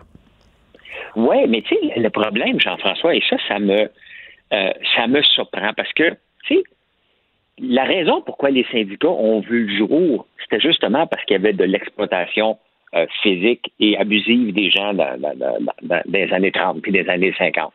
Et aujourd'hui, euh, parce qu'on travaille pour une grande entreprise, regarde Steve Jobs, on n'en parle plus. Aujourd'hui, Steve Jobs, il, serait, il serait mettre dehors d'Apple avec son comportement. Et pourtant, euh, on, on capote sur Steve Jobs, on capote pour ce qu'il a fait avec la technologie. Mais il faisait quoi? Euh, il faisait quoi? Ouais, c'est ça. Moi, j'ai pas lu le livre. Qu'est-ce qu'il faisait avec ses employés pour avoir un climat de ah, travail toxique? Il criait après tout le monde. Il respectait pas personne. Et il faisait travailler jour et nuit. Ce gars-là, à l'ère d'aujourd'hui, Steve Jobs, Apple est dans de sérieux troubles. D'ailleurs, j'ai arrêté, hmm. moi, Steve Jobs, après, euh, après la centième page. J'ai fait comme, OK, ce gars-là me, me pue au nez. Euh, ah, il m'inspire pas. Euh, j'aime pas sa façon de travailler parce que, tu sais, faire avancer une entreprise, tu les gens viennent travailler, dans le fond, pourquoi? Tu sais, la, première chose que les gens font lorsqu'ils travaillent pour toi, pour nous, ben, ils viennent travailler parce qu'ils n'ont pas le choix. OK? La plupart du temps, là, ils vont venir, ben, je vais aller travailler chez François Lambert, sûr, ça me prend un job. La PCU est terminée. OK, on part avec ça. Et après ça, un coup que l'employé est rendu chez nous, ça y appartient plus à l'employé de rester dans l'entreprise. C'est le rôle de l'entrepreneur, du président et de tout le monde qui ont un poste de cadre et des collègues de travail de s'assurer qu'ils sont des leaders pour qu'ils aient le goût de travailler. Et c'est comme ça que les entreprises à succès, mais vraiment succès, pas, basé pas sur l'aura de l'entreprise. Tu sais, les gens Regarde les gens de la télé. Je, reviens tout de suite après, mais regarde comme pour travailler dans le milieu de la télévision. Ouais. Qu'est-ce que tu fais dans la vie? Je travaille pour Hélène DeGeneres. Et juste ça, là, tu mets ça dans un CV, t'es big en tabarnouche. Fait que t'es prêt à endurer n'importe quelle vacherie qu'ils vont te faire parce que tu travailles dans. Puis ça, on le voit dans le milieu ici à Montréal aussi. Là. Dès que tu travailles, quelqu'un travaille dans le milieu de la télévision, il va le dire fort. C'est comme ça ah qui, qui, fait du CrossFit. T'as pas besoin de lui demander s'il fait du CrossFit. Il va ah, mais, moi, j'ai déjà vu ça dans des milieux de travail, là, des gens qui font engage. Je me, je me fais euh, enguirlander, euh, je, je, suis maltraité, mais je peux pas lâcher une job de même. Là, ça se retrouve pas dans tel ou tel poste, telle ou telle émission. Exactement. Donc, on le voit dans les milieux euh, où il y a des vedettes, bien entendu, mais on le voit aussi dans le milieu des affaires où il y a des vedettes. Les gens pourraient travailler chez Apple, là, ils vont tout faire pour avoir ça dans leur CV puis déménager en Californie. Hmm. C'est comme ça un peu partout. Mais tu sais, je reviens, les gens viennent travailler au début pour toi parce qu'ils sont obligés. Si tu es un vrai leader, la personne va venir travailler pour toi après parce qu'elle a le goût de se défoncer pour toi. Et la meilleure reconnaissance, c'est quand la personne parle de toi à d'autres pour en inspirer d'autres. Et c'est comme ça que les entreprises réussissent à grandir. Tu as deux types de boss dans la vie. Celui qui fouette les gens, qui est derrière les gens, puis qui fouette qui sont en avant, avancer plus vite, ou ceux qui sont en avant et qui montent le chemin. Et moi, ça me dépasse encore aujourd'hui de voir le boss. Le, terme boss ne devrait plus exister aujourd'hui dans les entreprises. C'est pas comme ça qu'on peut grandir une entreprise. Et quel fun qu'on peut avoir de traiter le monde de mauvaise façon. Ça ne veut pas dire qu'on est tous parfaits, tout le monde. Mais à un moment donné, on n'a pas le droit de faire une saute d'humeur, mais ça peut arriver. Mais d'instaurer un climat de terreur pour que le monde euh, performe, moi, honnêtement, en 2020, là, je suis très, très, très surpris de voir ça. Mais au nom de travailler pour une vedette, peu importe dans quel milieu, les gens sont prêts à accepter à peu près n'importe quoi jusqu'à temps qu'ils sont plus capables. Ah. Et on le voit maintenant avec les vagues de dénonciation, ça sort partout. C'est désolant de voir, des, en, guillemets, des boss maltraiter les gens pour leur simple désir de s'enrichir. Moi, ça me pue au nez, ça. Puis des fois, il y a les, dans les grosses compagnies, c'est pas nécessairement le boss, c'est pas le patron ultime, mais c'est les petits boss. Moi, j'appelle ça les petits boss, là, ceux qui, qui gèrent leurs équipes, là, puis qui font le power trip, comme si c'était eux autres qui géraient la compagnie au grand complet. Eux autres, tu sais, sont, sont capables d'être pas pires des fois dans le travail toxique. C'est malheureusement tout le temps. Ouais, excuse-moi, François, tu voulais rajouter quelque chose? Ben, c'est tout le temps qu'on avait, mais euh, tu as raison, les petits boss. le petit boss, on en parlera une autre fois parce qu'il va y avoir d'autres occasions d'en parler, c'est bien, bien évident. Mais le petit boss, il est dangereux, lui aussi. Ah, souvent plus dangereux que le grand boss. Totalement. François Lambert, un grand merci. C'est un rendez-vous demain, même heure. Pendant que votre attention est centrée sur vos urgences du matin, vos réunions d'affaires du midi, votre retour à la maison ou votre emploi du soir, celle de Desjardins Entreprises est centrée sur plus de 400 000 entreprises à toute heure du jour. Grâce à notre connaissance des secteurs d'activité et à notre accompagnement spécialisé, nous aidons les entrepreneurs à relever chaque défi pour qu'ils puissent rester centrés sur ce qui compte, le développement de leur entreprise. Parce qu'en immobilier, pour être à son affaire, suivez les conseils de nos experts. Via Capital, les courtiers immobiliers qu'on aime référer. Bonne écoute. Jean-François Barry. Le seul retour qui vous fait sentir en vacances, même dans le trafic. Cube Radio. On va parler un petit peu euh, d'une étude qui a été menée aujourd'hui, euh, en fait dans les derniers jours, mais qui est sortie aujourd'hui par le Centre de services scolaires de Montréal, euh, qui a réalisé que 6800 élèves n'ont pas accès à un ordinateur à la maison on commence à presser euh, le ministre Roberge de nous donner des informations. Euh, même si moi j'ai des ordi à la maison, j'ai hâte de savoir ce qui va arriver avec euh, mes enfants. J'ai avec ma soeur hier, son fils est en sport-études en région. Des fois, tu dois faire un petit peu plus de route. Puis là, ben ça se peut qu'il n'y ait pas de sport-études. Évidemment, s'il n'y a pas de sport-études, elle n'enverra pas son, son enfant aussi loin. Donc, il va, il devoir revenir, mais ça, veut dire une autre inscription dans une autre école. Le temps commence à presser. Là. Pour vous donner un exemple, ma fille doit rentrer au cégep le 23 août. Ça, c'est dans 18 jours et on sait pas trop ce qui va se passer. Puis on a beaucoup parlé de, hey, on va mettre tout le monde sur des ordis, des tablettes. On a acheté 1000 tablettes avec TELUS, on va distribuer ça. Avec, il va y avoir le réseau là-dessus, tout va bien aller. Mais là, on réalise qu'on est loin, encore une fois, de pouvoir faire de, de, de, de l'enseignement en ligne pour tout le monde. Donc, 6800 élèves qui n'ont pas d'ordinateur à la maison, 3000 qui auraient un accès limité seulement à un, j'imagine c'est le voisin ou la matante qui a un ordinateur, puis on peut aller chercher les informations. Et il y a 3500 euh, personnes, 3500 jeunes qui n'ont aucune connexion Internet à la maison pour pouvoir suivre ce genre de cours-là. Donc, ça va être à gérer, ça va être à approfondir et j'ai bien bien hâte que le ministre Robert sorte de ses vacances et vienne nous expliquer son plan pour la rentrée scolaire et j'espère qu'on a euh, réussi pendant l'été à s'organiser pour si jamais il n'y a pas d'école euh, physiquement qu'on soit capable de faire un enseignement adéquat en ligne. Alex Dufresne nous rejoint à l'instant. Alex qui continue de m'inquiéter, je dois vous le dire. Salut Alex. Bonjour. Bonjour Alex qui nous parlait depuis deux semaines d'amis virtuels, euh, d'amis et de blondes en hologramme. Et là aujourd'hui, elle y va de coutumes surprenantes et macabres. Ben, en fait, tu vois, je pense que je suis comme dans une, lancée de, oui, c'est ça, de coutumes euh, euh, de coutumes qui appartiennent à des pays qui nous étonnent. Je sais pas. Je pense que c'est parce qu'on n'arrive pas à voyager que moi je me suis dit ben parlons de ce qui se passe ailleurs. Mais c'est vrai, Jean-François, que les thématiques peuvent être un peu surprenantes. Ouais, ouais, ouais. T'es spécial de ce temps-là. parce qu'aujourd'hui, on parle de vivre avec ses morts. Il y a euh, un peuple indonésien qui s'appelle les Toraja qui a une étonnante tradition, ils cohabitent avec leurs proches morts. Alors donc, euh, nous, on sait, les Occidentaux, quand quelqu'un décède, on s'empresse de faire des funérailles, d'enterrer nos défunts par mhm. respect. Mhm. Et eux, sur l'île indonésienne de Sulawesi, les morts font partie plutôt intégrante de la vie quotidienne des gens.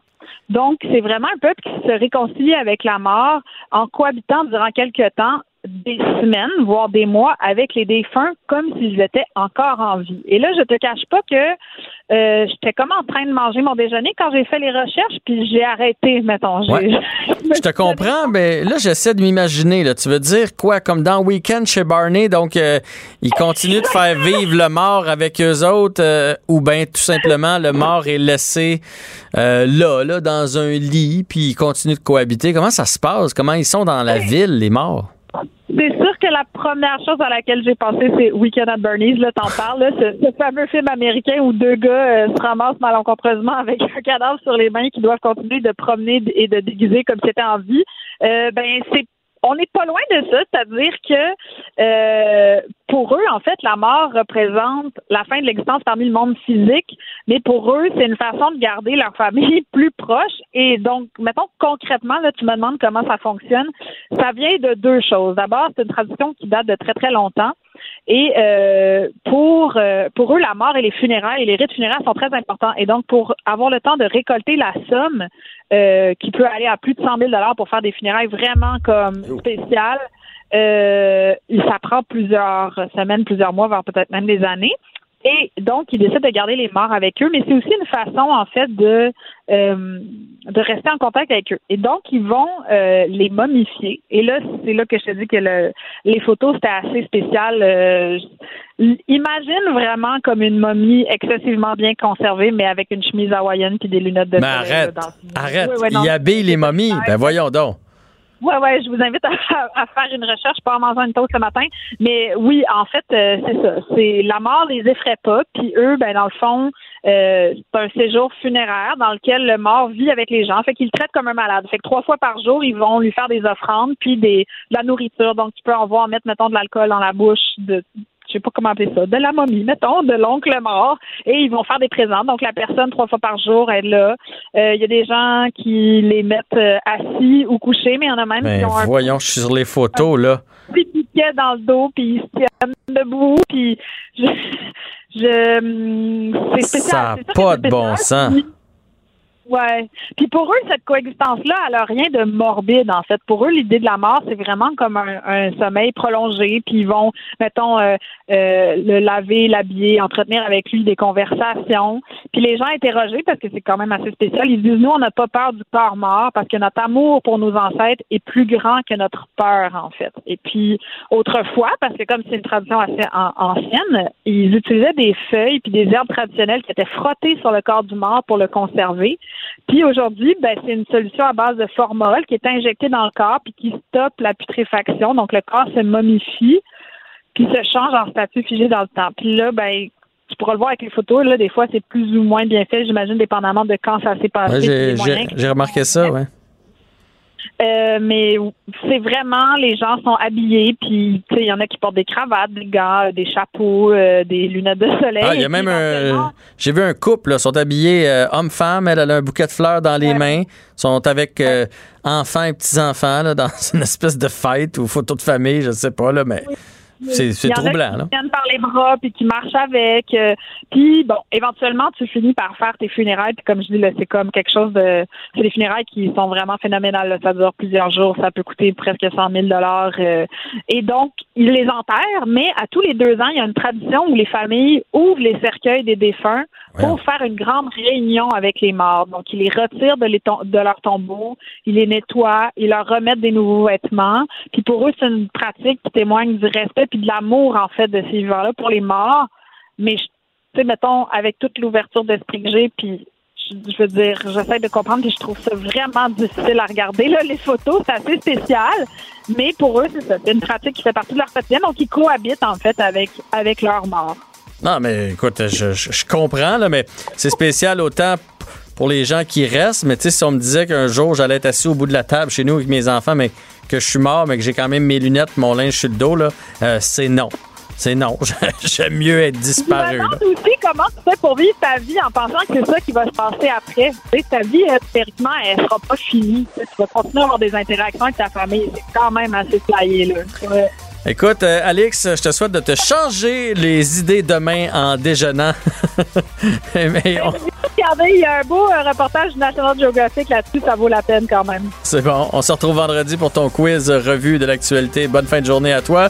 Bonne fin de journée à vous tous. C'est un rendez-vous demain, 15h. Bonne soirée. Cette émission est maintenant disponible en podcast. Rendez-vous dans la section balado de l'application ou du site cube.radio pour une écoute sur mesure en tout temps. Cube Radio, autrement dit. Et maintenant, autrement écouté.